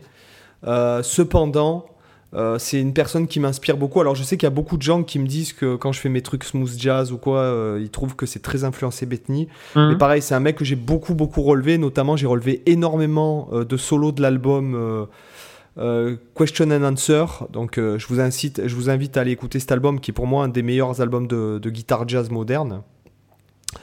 Euh, donc voilà, c'est vrai que j'ai beaucoup beaucoup relevé du Pat Metheny et en fait pour moi, si tu veux, euh, c'est vraiment typiquement le gars qui parle avec la guitare quoi. Il y a hmm. voilà, moi c'est surtout l'intelligence du phrasé. Après, je suis pas fan du son, hmm. je suis pas fan des compos. Euh, bon, il y en a tellement, c'est difficile de dire.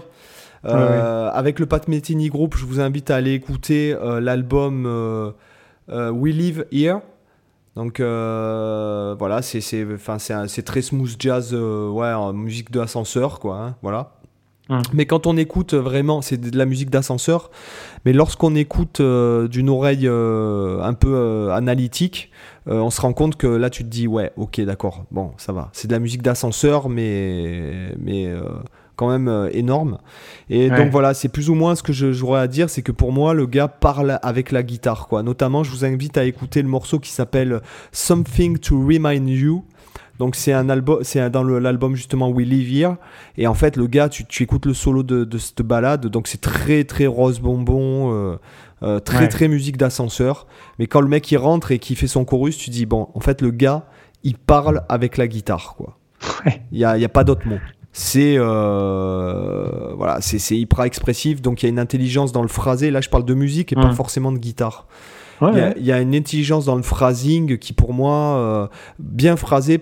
En tout cas, moi, c'est deux. Je vais en fait, je vais de suite piocher chez lui parce que rythmiquement, dans l'architecture des phrases, l'agencement des phrases, euh, la, répétition de motifs, que rythmique notamment, euh, mmh. les départs, les arrivées, les fins, les, pour moi, voilà, il y a une intelligence, une recherche dans le phrasé qui m'interpelle vraiment. Voilà. Ouais.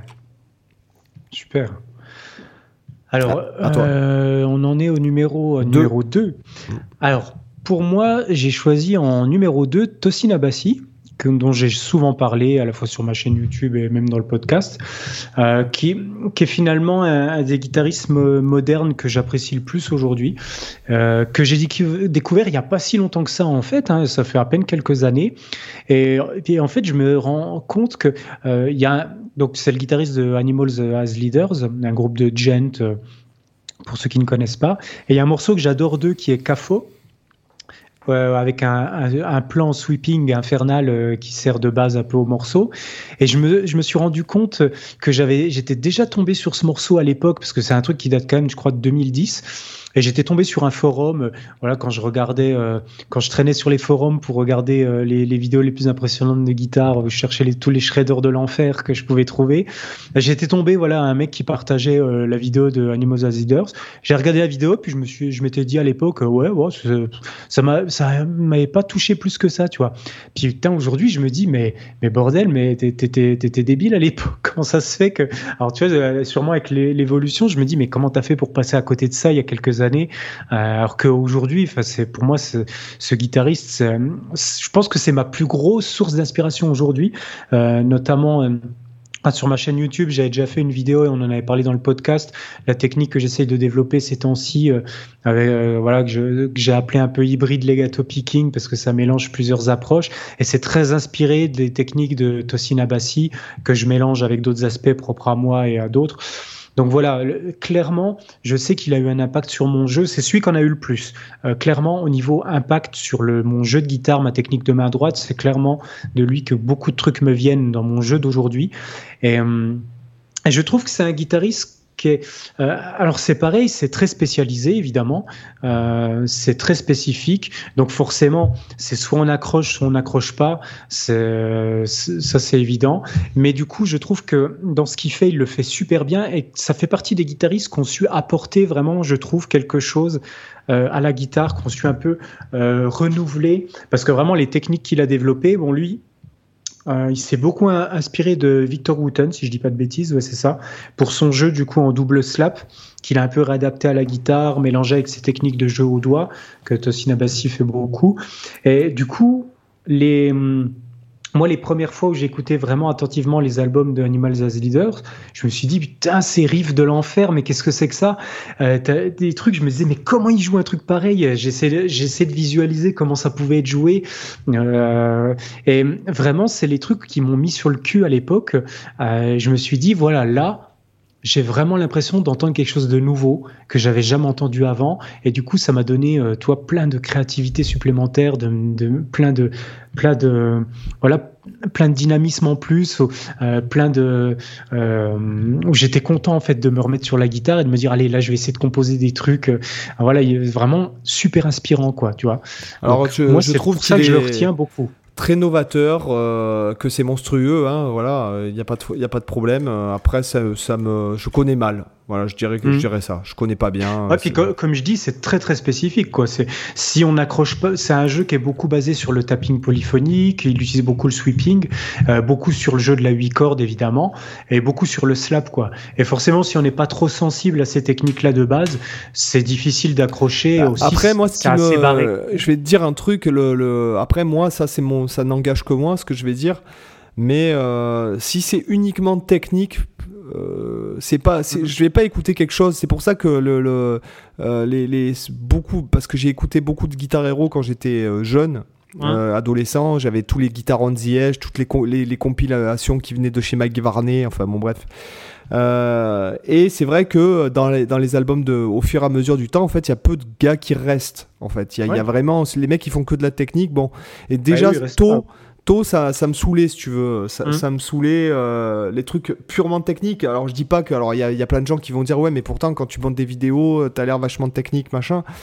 Euh, cependant, c'est pas de la technique pour la technique. Enfin, si tu veux, je, je me vois. Enfin, voilà, s'il y a que.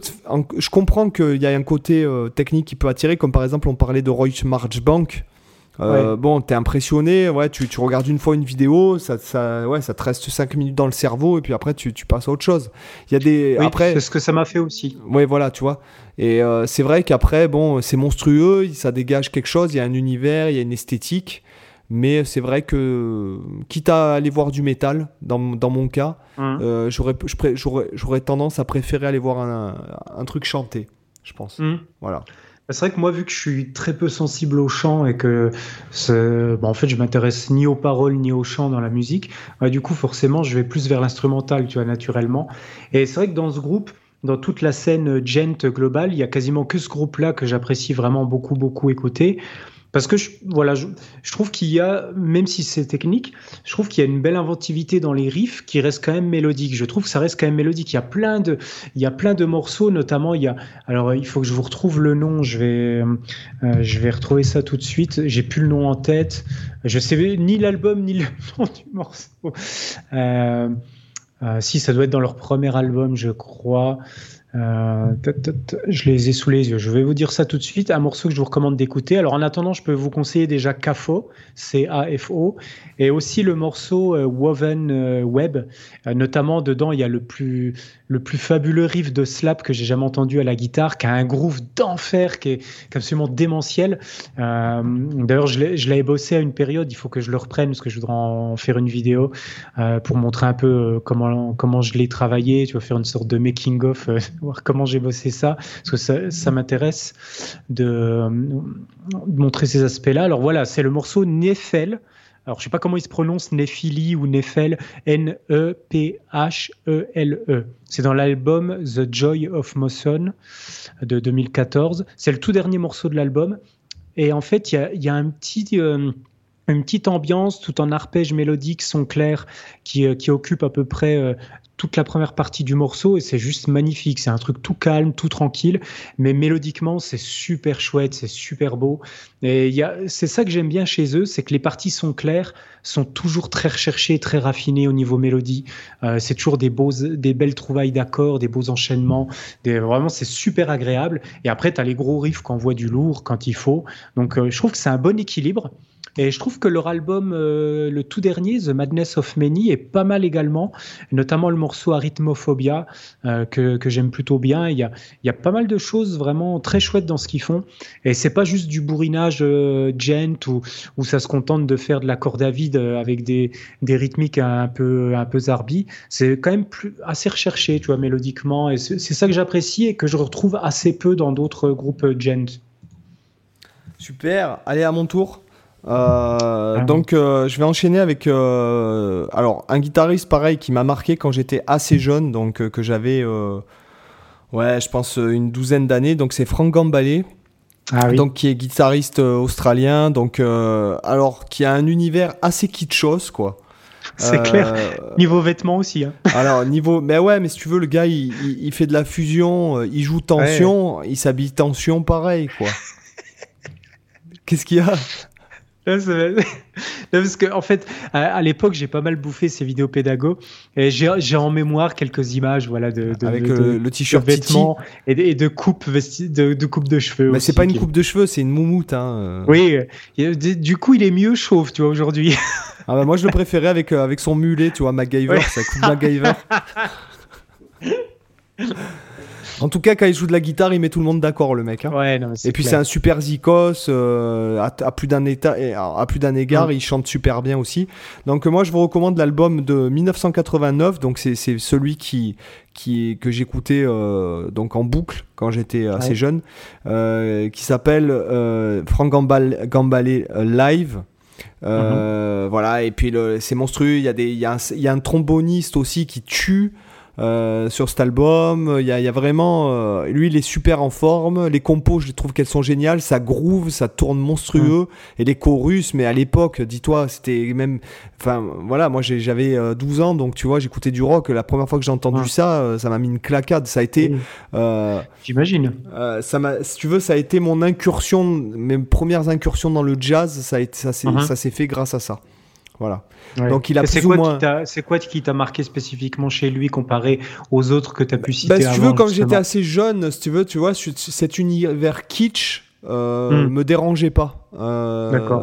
Tu vois, déjà, d'une part. Et puis. Euh, euh parce qu'il y avait des cocottes, euh, tu vois, les, cocottes, des couleurs d'accords qui me plaisaient déjà à l'époque. Je ne retrouvais pas tu vois, notamment les accords euh, vachement sus 2, sus 4 et tout, tu vois, beaucoup de mm. triades et basses étrangères. Donc ça, à l'époque, je savais pas le nommer, mais mm. euh, je savais que, enfin, c'était pas des accords que tu retrouvais partout.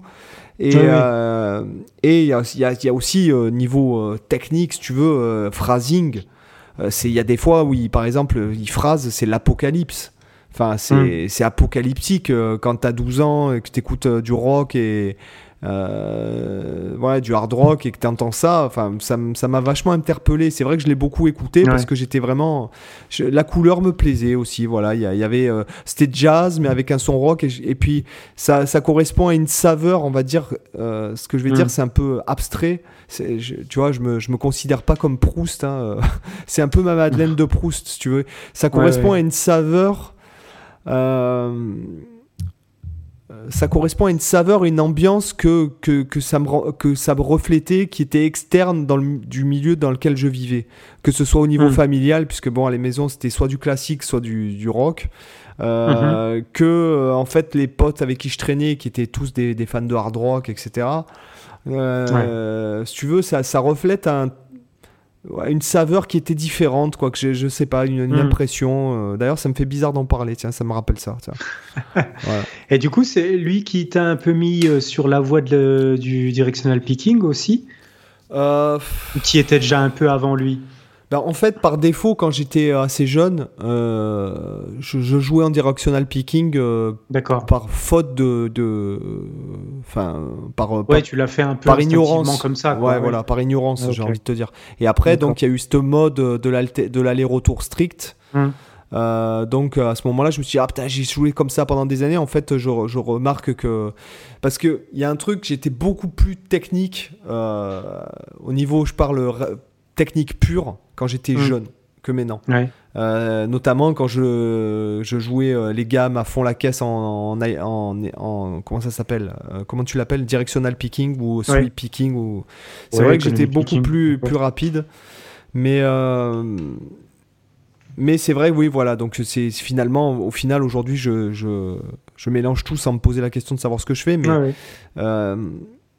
c'est vrai que euh, oui voilà c'est vrai que mais non c'est pas vraiment lui c'est plus euh, lui c'était plus euh, sweeping en plus il y avait ces trucs les plans avec la penta où en fait tu faisais par exemple sur une penta de la mineure tu sais avec le, le, le, tu faisais do sol ré do do sol ré do do sol ré do tu vois sur hmm. case numéro 8 8 sur la corde de si 7 5 tu vois et tu fais hmm. haut haut haut bas haut haut haut bas haut haut haut bas tu vois ça c'est trucs sur la penta qui faisait beaucoup c'est ça avait un peu de là quoi voilà. Hmm. Donc c'est pas mon deuxième guitariste préféré puisque moi j'ai mis à part le premier j'ai mis un ordre aléatoire. Euh, D'accord. Voilà. À toi. Ok. Et eh ben, du coup c'est le moment d'arriver au premier pour moi. Alors attends quand même pour le premier je vais faire les choses bien. Euh, alors attends j'espère que ça va s'entendre. Euh, attends je débranche le casque on va voir si, si vous l'entendez bien. Je vais vous mettre un petit son. Tu vas pas tu vas pas rendre un hommage à Malmsteen rassure-moi. Vous avez. Est-ce que tu as entendu le son? Non, non. Merde. Attends. Je, parlais en même temps. Euh, Attends, je me tais. Alors, je le remets. Je mets le micro proche de l'ordi. Ah. Alors, attends. Ça, c'est Street Fighter, ça. c'est ça. ça devrait te mettre sur la voie du numéro 1.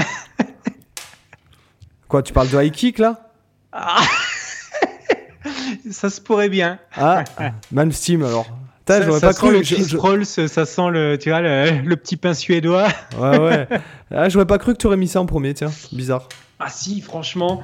Euh, en fait, le premier que j'ai noté dans ma liste, c'était lui. Et direct, la place du 1, elle était mise. Euh, en fait, je pense que mm, peu importe les guitaristes que je vais découvrir dans les 40 prochaines années, euh, je pense qu'il y a personne qui arrivera à passer devant lui. Parce que... le swag. C'est, voilà, c'est c'est Malmsteen, quoi. Qu'est-ce que tu, tu veux dire? Tu, tu, C'est Invi J. Malmsteen, tu peux pas dire autre chose, quoi. Invi Johan Malmsteen, voilà, c'est le top du top, c'est la crème du swag, tu vois. C'est la... c'est le nectar, c'est le nectar du swag. c'est ça, le nectar du swag. Mais bah, pour être un peu plus sérieux, euh, tu vois, moi, c'est, je pense que c'est à l'époque où j'étais vachement à, à, chercher tous les gros pour un qui shreddait le plus possible, c'est celui qui m'a mis la plus grosse claque de ma vie, c'est lui, clairement. Euh, même si objectivement, il y en a qui vont encore plus vite que lui, il y en a qui qui qui sont euh, voilà, qui font des techniques encore plus folles. Bah, malgré tout, lui, je trouve que ça reste le plus, impressionnant parce que tu as l'impression que la moindre le moindre geste est à un niveau de maîtrise de, de tu vois un peu comme les comme les maîtres chinois là des d'arts martiaux là quand tu les, quand tu vois dans les films là au coucher de soleil, ils sont ils sont au loin là en train de faire leurs gestes, le, gros, cliché des films d'arts martiaux. Mais euh, en fait, c'est ça un peu le, truc que, que, j'ai avec Malmsteen, c'est que tu as l'impression qu'il a un niveau de maîtrise. Chaque geste est à un niveau de perfection. Euh, euh, bon, peut-être un peu moins aujourd'hui, il est un peu plus, un peu plus goré qu'avant, je pense, depuis son accident. Mais malgré tout, voilà, tu prends les compos. Le mec, il a créé le métal néoclassique, quoi. Faut quand même, faut quand même pas oublier ça. Quand il a débarqué de sa Suède aux, USA, il a, voilà, il a foutu tout le monde à terre. tu vois, son premier album, c'est une tuerie. Moi, je, moi, je retiens ah, tu vois, mon morceau préféré de loin de tout ce qu'il a fait, c'est Black Star. C'est vraiment le morceau que j'adore et dont je pourrais pas me lasser. Il y a Black Star, il y a Requiem, qui est un morceau assez peu connu de Malmsteen, qui est purement instrumental comme Black Star, mais que je trouve fantastique. Ça fait partie de ses, dans, plutôt dans la fin de, sa carrière. J'ai plus le nom de l'album en tête, par contre. Je crois que c'est dans War, euh, War quelque chose. Enfin, donc c'est un instrumental. Il y a Brothers aussi, où je trouve la mélodie super belle. Et bon, après, Far Beyond the Sun, trilogie, voilà, les, les bons gros classiques, quoi. Mais, mais bon, voilà, c'est le mec qui te fait un, un les bons gros néoclassiques. Voilà, il te fait un vibrato et voilà, t'es par terre, quoi. Tu, c'est et en, fait c'est le mec, tu vois, quand quand quand je suis un peu euh, un peu saoulé de la guitare ou quand je suis un peu démotivé, euh, bah je vais sur YouTube, je mets une vidéo de Malmsteen et puis voilà après euh, après j'ai la patate quoi. c'est en fait le le mec c'est pareil, j'avais ces vidéos pédagogiques, mais bon elles ont de pédagogique que le nom parce qu'en réalité c'est plus une vidéo où t'as Malmsteen qui te qui, fait plus de la démonstration. Hein. c'est bon alors je vous joue le riff à vitesse réelle. Maintenant, lentement. c'est en gros ça, ces vidéos pédago.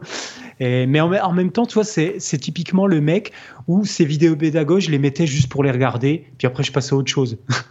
C'était juste pour le plaisir de le voir jouer. Après, voilà, moi j'aime ce qu'il représente, j'aime effectivement musicalement aussi, je trouve que c'est techniquement et tout, il y a pas. Après, voilà, c'est pas. Comme.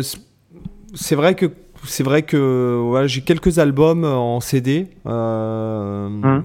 mais c'est vrai que oui, non, bah après, je, total respect. Enfin, c'est un peu comme, euh, euh, c'est un peu plus, tu vois, je préfère. Enfin, moi, de toute façon, il m'impressionne. sans hum. parler de technique, moi, je trouve que Rien que le toucher, en fait. Voilà, il y a tu le toucher. tu lui enlèverais sa vitesse, tu lui laisses juste son vibrato et ses bends, il est, c'est voilà, il te met d'accord quand même. Voilà. Allez, bah, j'enchaîne. Euh, bon, bah, alors, euh, pas de surprise en fait. Hein. Euh, je savais, tu vois, bon. Tiens donc, je me demande bien qui ça va être. c'est donc Alan Holdsworth, quoi. Voilà. Après, je suis conscient que je ne saurais pas te dire. Alors, moi, c'est vrai que quand j'écoute, je ne saurais pas te dire si j'écoute. parce que ça me plaît, comme par exemple je disais au, titre d'un Metni, quoi, par exemple, ou quand j'écoute Brad Meldo, par, bon, c'est vrai que j'écoute beaucoup plus de pianistes que de guitaristes. Mmh. Mais il y a, tout qui me plaît, c'est la singularité du gars, euh, c'est la recherche, encore une fois. Alors c'est très, très subjectif ce que je dis là. Après, si je pouvais vous donner de conseils, je vous, je vous conseillerais d'écouter le dernier live qu'il a sorti, c'est Live Leverkusen, je crois. Euh, en quelle année, je ne sais plus. Euh, c'est le dernier live parce que c'est des albums qui sont sortis posthumes en fait notamment donc c'est Leverkusen 97 donc c'est un live en 97 donc euh, moi voilà, c'est le phrasing, c'est la philosophie du phrasing, donc de tout ce jeu out, de cette recherche, de, cette recherche aussi, euh, cette démarche euh, de recherche de singularité. Euh, pour sonner comme personne. Alors il faut savoir que par exemple il faisait des trucs quand les gens ils se sont mis à, l'imiter, il arrêtait de le faire. Tu vois, donc ça va très très loin et aussi bien dans le solo que dans les. C'est vrai que les compos, les gens se disent mais c'est quoi le couplet, c'est quoi le refrain, je reconnais rien. C'est parce qu'en fait même les accords qu'il utilise sont pas des accords courants, tu vois. Euh, c'est pas. Euh, donc voilà, c'est voilà moi c'est je sais pas si j'écoute parce que je saurais pas le dire. Si parce que j'aime vraiment ça, enfin parce que quand j'écoute, c'est plus moi, mais putain, mais qu'est-ce qui, c'est monstrueux. C'est, tu vois, c'est comme quand j'écoute Coltrane. Mmh. Toi, mmh. c'est, c'est, t'écoutes en fait euh, l'organisme qui mmh. en découle. T'écoutes euh, scientifiquement ce qui se passe. Après, je te dis que, par exemple, je mettrai jamais ça en musique de fond chez moi. Quoi. Quand j'écoute, en fait, j'entends pas cette musique-là. Je peux pas l'entendre. Il faut que je l'écoute.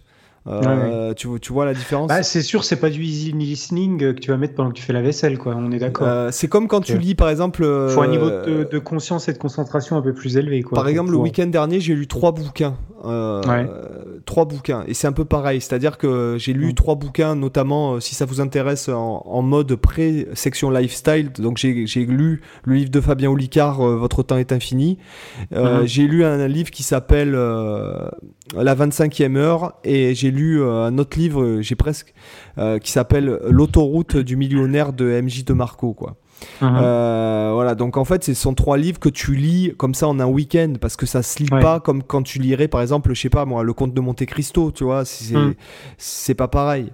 Euh, donc là, c'est un peu pareil. C'est pas des trucs que je vais mettre. Par exemple, euh, je vais mettre de la musique, euh, oui, voilà, easy listening. Mais en général, j'écoute pas de, enfin, j'entends pas de musique. Il faut que je l'écoute.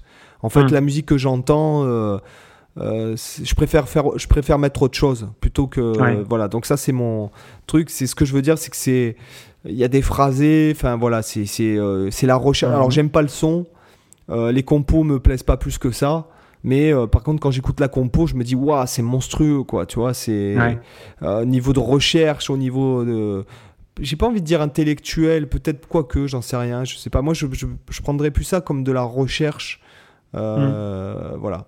Mais après, encore une fois, c'est parce que j'ai de l'admiration aussi pour la recherche de singularité. J'ai aussi de l'admiration parce que c'est un mec qui a fait quelque chose que je serais incapable de faire, c'est-à-dire tout mettre entre parenthèses et de limite sacrifier sa vie entière à hmm. son art. Je parle pas de la musique parce que bon, un mec comme ça, il aurait pu, s'il avait eu mon mindset, il aurait été plus que millionnaire.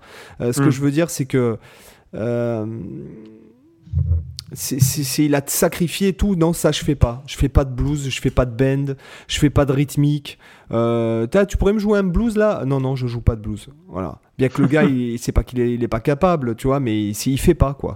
Tu vois, c'est. Ouais, c'est l'ultra spécialisation quoi. Voilà, c'est ça. En même temps, en même temps, voilà, c'est bien aussi. C'est justement si, si, au contraire, s'il avait une idée ultra précise, il veut faire ça, aucune raison de s'emmerder avec ce qui l'intéresse pas. Hein, il a eu tout bah, à fait raison. Euh, c'est ah oui, mais après, bon, il faut, tu vois, moi par exemple, j'ai en tête, euh, ce que, enfin, moi j'ai en tête, euh, ma priorité, c'est mes enfants, quoi.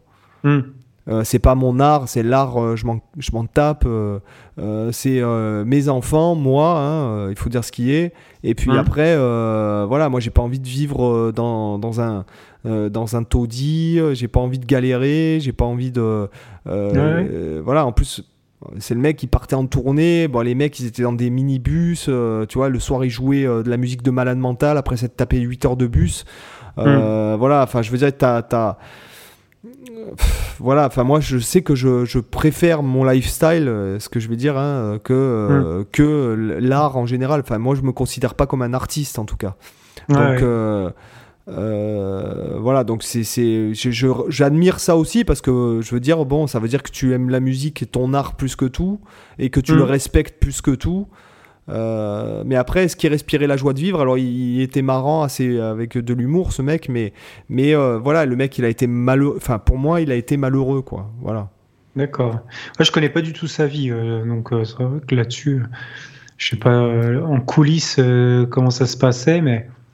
Donc voilà, voilà pour mon. Mais c'est vrai que après que c'est pas de la musique que j'écouterais, euh, hum. euh, que j'entendrais en fait. Voilà. Hum. Autant quand j'entends de la musique, je vais me caler un Bon Jovi, un truc comme ça, ou euh, j'aime bien. Enfin, j'aime bien. Moi, tu sais, j'aime bien tout. Hein, voilà, j'aime bien le l'EDM, j'aime bien même Céline Dion, j'aime bien Cannibal Corpse, j'aime bien le gent, j'aime le classique. Hum. Enfin, moi, j'aime la musique. Après, euh, quand j'écoute ça, il faut que je, me pose. Enfin, limite, je me pose, je fais rien. Ou alors, c'est que j'ai la guitare dans les mains et que je ralentis les plans pour les, pour les, pour les hmm. repiquer, quoi. Mais c'est vrai que. Après, euh, voilà. Et puis, des fois, c'est dur de se dire euh, est-ce que t'aimes parce que tu es guitariste, tu vois aussi, il peut, il peut y avoir ça, parce qu'imaginons que tu aurais fait un autre instrument que la guitare, est-ce que tu aimerais forcément aller à Je pense que oui, parce que j'ai vachement cette démarche vis-à-vis des autres instruments. Par exemple, en ce moment, c'est vrai que j'ai une période Brad Meldo, beaucoup. Euh, je réécoute Brad, euh, voilà, bon, je suis. Euh, j'écoute, enfin voilà, c'est pour moi, le, le, si tu veux, quand j'écoute un musicien, dans le style, on va dire, tout ce qui est apparenté à musique improvisée, jazz et compagnie, euh, ou que ce soit du funk, ou que ce soit du groove, un peu importe le style, hein, quand, il y a des improvisateurs, moi j'écoute leurs leur phrasé, leur discours, et le rythme, la façon dont ils, font, ils créent l'architecture de leurs improvisations, euh, tout ça. Et c'est vrai que je mets en second plan le fait de l'instrument, quoi. Voilà. Ouais, d'accord. Voilà, moi j'écoute le, j'écoute la musique qui, qui, découle de, de leur phrasing. J'écoute pas. Euh, euh, d'ailleurs, si jamais la, liste des top 10, ça avait été une, liste des top musiciens, il y aurait, je pense qu'il y aurait eu que un guitariste à l'intérieur, ou peut-être deux. Bah, en plus, tu vois, pendant qu'on était en train de faire le top, je m'étais dit de temps en temps que, effectivement, ça m'est venu à l'esprit. on aurait pu parler même des fois d'autres, autre chose que de guitaristes, effectivement. Voilà, moi j'aurais mis, voilà, comme je te dis, moi il y aurait eu, je pense qu'il y aurait eu que deux guitaristes réellement. Hmm. Voilà. Sur le top 10. Donc, je pense qu'on peut enchaîner. Alors, euh, je tiens à vous. Alors, pour ceux qui sont encore là, donc ça fait 1h32 de podcast. Euh, alors, j'ai commencé. Alors, pour que ce soit plus sympa, j'ai commencé à recenser sur mon site euh, en intégrant les épisodes à mon site. Donc, je sais pas comment ça peut être pratique pour le lire de vos smartphones. Donc, vous allez dans l'onglet blog en haut et vous avez l'onglet podcast, donc où je mettrai tous les épisodes. pour l'instant, alors je compte à terme, je compte mettre toutes les références qu'on donne, éventuellement mettre les livres, éventuellement mettre les albums euh, sur chaque épisode. Par contre, euh, voilà, ça prend un temps infini. Déjà pour créer les 35 pages, euh, ça m'a pris pratiquement une après-midi complète. donc Ou alors s'il y a des auditeurs motivés pour nous, les nous envoyer les rêves qu'on donne. donc voilà, c'est en fait c'est que donc j'aimerais que pour les auditeurs qui, qui bon sans parler de forcément d'écouter euh, mais que sur la page du site, ils puissent trouver des références, ils puissent trouver peut-être des vidéos dont on parle, ils puissent trouver peut-être des ouvrages. Et, euh, voilà, à terme, j'aimerais euh, faire ça sur le site. Donc dans l'onglet podcast. Alors je sais pas comment c'est pratique. alors, excusez-moi mon français, je commence à fatiguer. Euh, je sais pas à quel point c'est pratique de, d'écouter le podcast via mon site sur smartphone. Je ne sais pas encore. Euh, parce qu'en fait, je mets j'intègre un lecteur qui qui est pas euh, ni Spotify ni euh, ni, ni Apple, tout ça. Donc je sais pas mm. comment c'est pratique. je pense que en desktop, ça doit être ça doit être sur ordinateur, ça doit être plus pratique. Donc après, si jamais à terme, je pense que voilà, vous pourrez trouver sur cet onglet-là toutes les références qu'on donne, etc. Voilà. Ok. C'est du boulot, hein. ça, prend un temps infini. Ah oui, on en a causé, effectivement. Donc, euh, euh, petite section lifestyle ou quoi?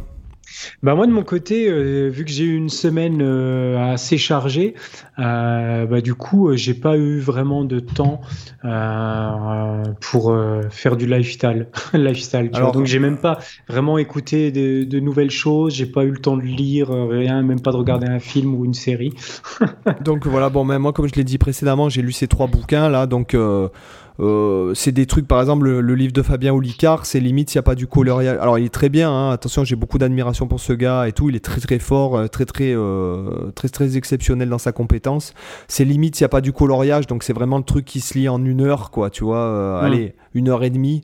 pareil, c'est ce que je dis, c'est pas un roman, c'est quand même des, livres de productivité, de développement personnel, on pourrait assimiler mm. ça comme ça.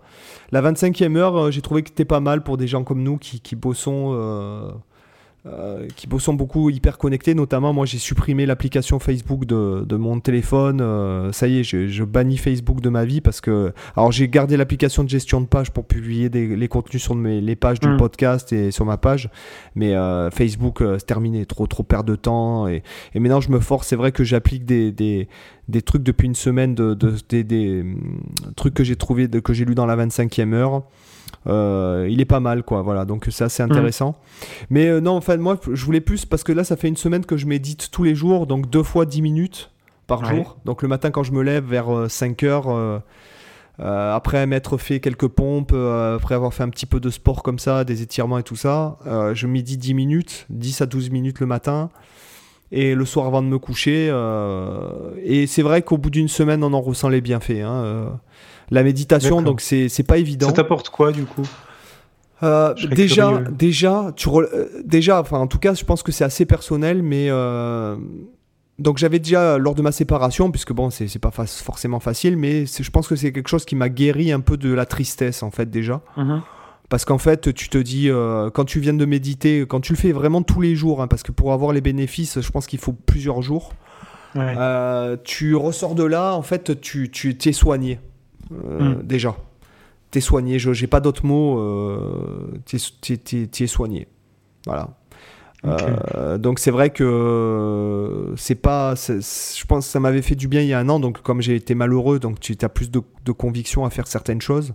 Mhm. Euh, et là, depuis je le fais une depuis une semaine, c'est vrai que tu, tu, alors je commence à atteindre le niveau où en fait les, les pensées ne me viennent plus. Est-ce que hmm. tu vois ce que je veux dire?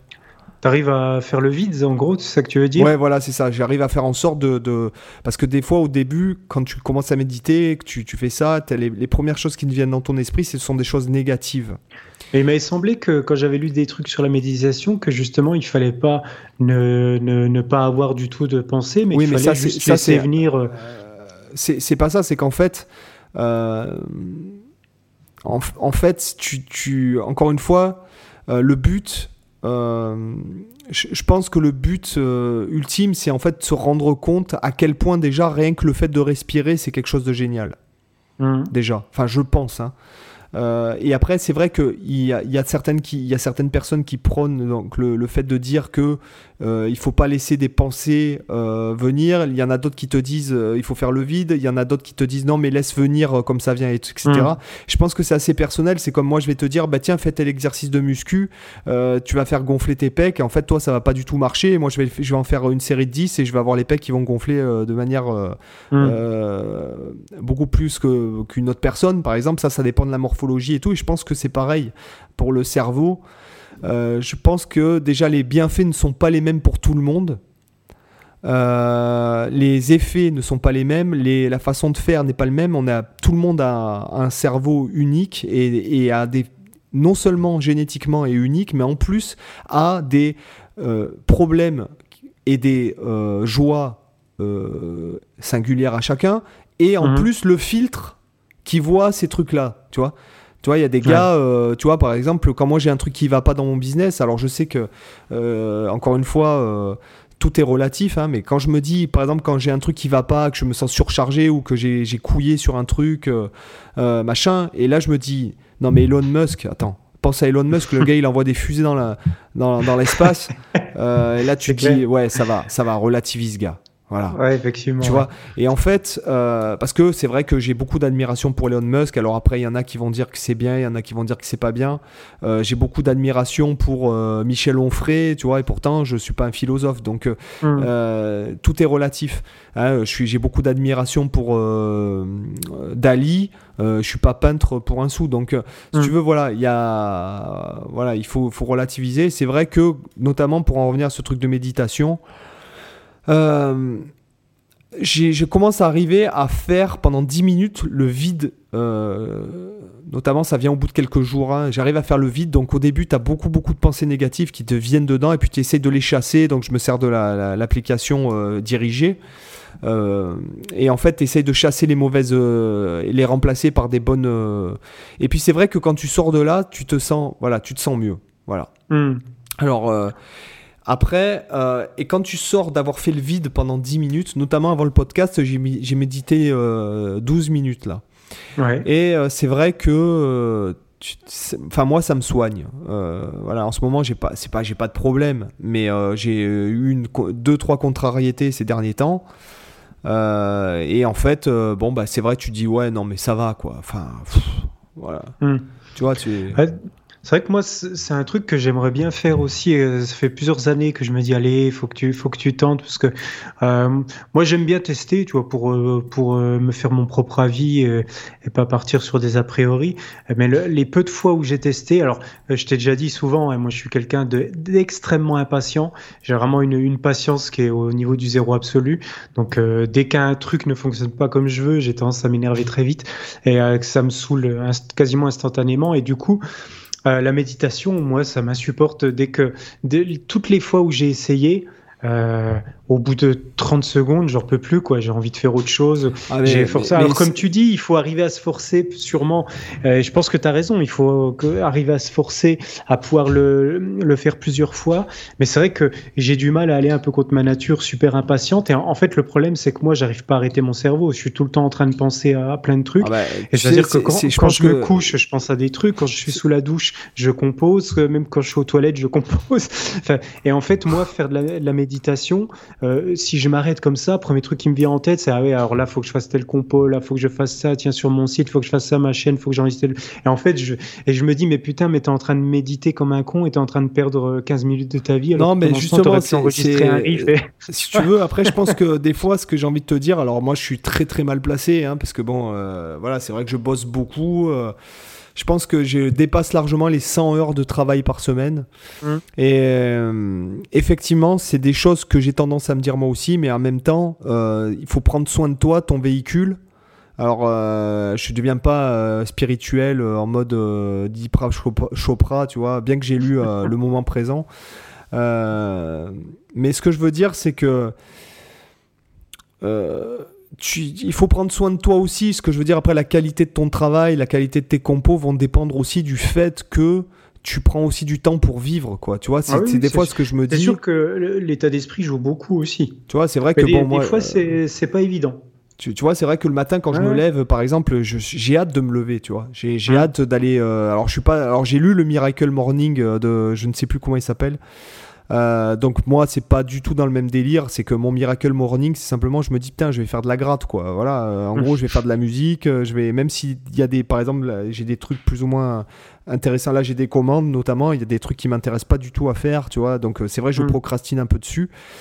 Mais encore une fois, tu vois, bon, c'est encore une fois, c'est le Miracle Morning, c'est tout est relatif. Moi, je vis quand même de quelque chose qui, qui me passionne, etc. Mais euh, je pense qu'il faut aussi apprendre à prendre soin de soi et puis à se dire bon, euh, euh, qu'est-ce qui va. Enfin, le truc bête, c'est que qu'est-ce qui va rester le, jour où tu seras sur ton lit de mort le plus tard possible Je te souhaite, mais à quoi tu vas penser à ce moment-là? Qu'est-ce qui va te marquer? Est-ce que tu vas te dire. à mon avis, bah, merde, j'aurais encore envie de jouer de la guitare. je pense, je pense que rapport à J'ai encore des idées de compo qui me viendront en tête. je me dis ah putain. Il y a un truc, tu vois, et c'est, alors je veux pas, je veux pas casser l'ambiance, mais il y a, je ne sais plus lesquels, mais l'artiste, parce que même si je me considère pas comme un artiste, à un moment donné, euh, je pense que n'importe quel humain, mais face à la mort, il se passe des choses. Euh, quand tu écoutes par exemple les œuvres de Mozart, quand tu écoutes euh, par exemple les œuvres de Beethoven euh, ou par exemple le plus le plus évident par exemple Freddie Mercury quand tu écoutes The Show Must Go mhm. On le dernier album mhm. je pense que il se passe un truc face à la mort que tu tu, tu, tu, es dans un autre état, quoi. Tu, tu, ça y est, la gratte face à la mort. moi, s'il me restait 30 jours à vivre, je pense pas que je ferais de la gratte, quoi, pour être franc avec toi. Hmm. Je pense que je voudrais passer du temps avec mes enfants, peut-être voyager ou. Euh, mais euh, voilà, je ferais pas de la gratte, quoi. C'est, et si tu veux, le fait de lire tous ces livres, euh, bon, c'est vrai que j'aime bien les livres de développement personnel. Bon, je trouve qu'il y a, 80% de bullshit. dans hmm. ces livres-là, mais il y a toujours une phrase qui, voilà, comme je, l'avais dit quand on avait la première fois qu'on avait reçu Romain, j'avais lu dans Avaler le crapaud. Euh, une phrase qui avait résonné en moi, qui m'avait un peu euh, fait du bien, tu vois, et notamment sur, mm. sur un livre entier, il y a une phrase qui m'est restée, ce que je veux dire, tu vois. Mm. Ah Donc, euh, je pense que lorsque l'humain il est face à la mort, il se passe, tu, en fait, tu nais, tu nais à un moment, à ce moment-là, tu es un autre humain, tu n'es plus le même. Mm. et je pense que, je pense que voilà, c'est qu'est-ce que tu, des fois, tu vois, voilà, prendre soin de toi, je vois ce que tu veux dire, mais quelque part, tu es peut-être en, train de gâcher euh, des moments présents, en fait. Euh, oui, après, ça, c'est possible, et je, je sais que. Euh, je sais que c'est quelque chose que je vais réessayer de toute façon. C'est juste que. Alors là, je, je, digresse, je, digresse, je digresse, je te dis ça mais je me le dis à moi-même aussi en fait hein, euh, parce que je suis comme toi hein, des fois je suis là à me dire ouais euh, je pourrais être en train de bosser euh, j'ai trois tonnes de boulot il faut que je fasse ci je fasse ça il faut que je fasse ma compta machin et tout. Et en fait des fois je me dis non mais attends sois pas si dur envers toi-même voilà c'est c'est t'es aussi là pour t'éclater hein, t'es pas là que pour rester sur une chaise à faire de la gratte à enregistrer des trucs pour des fois des trucs qui te plaisent même pas. Par exemple là j'ai une commande euh, je, je, joue même pas de guitare dedans, quoi. Tu mm. vois, en gros. Hein. Donc, euh, si tu veux, c'est vrai que je, je, procrastine un peu, euh, voilà, parce que c'est plus du mixage hein, que, mm. voilà, que du. Mais voilà, enfin, en tout cas, voilà, je peux vous dire la méditation avant, après avoir digressé, digressé. Comme d'habitude. voilà. Mais c'est vrai que pour vraiment sentir les bénéfices, et notamment au niveau énergétique aussi, tu sens qu'il se passe des choses dans la paume de tes mains. au niveau de ta colonne vertébrale, tu, ressens, tu commences à ressentir des, des trucs, hein, des énergies et tout ça. Hein. donc c'est intéressant. Ok. Voilà, sur ce, les amis, sur une note beaucoup plus humoristique, euh, et, non, et non pas du tout humoristique, mais très sérieuse. Euh, il est, je pense que, je n'ai même plus envie de le dire, mettez-nous 5 étoiles, allez. vous, avez l'habitude maintenant. Voilà, c'est même plus la peine. Voilà. Donc, euh, bah, je pense que je pense qu'on peut y aller, non? Ah bah oui, je pense qu'on peut y aller. Allez. On peut retourner sur nos guitares. Ouais, c'est parti. Moi non, je vais lire là, tu vois, j'ai envie de lire. Bon bah les amis, il est 22h09. Allez les amis, je vous dis à bientôt euh, pour un autre à jeudi épisode. Prochain. Ciao ciao. Ciao.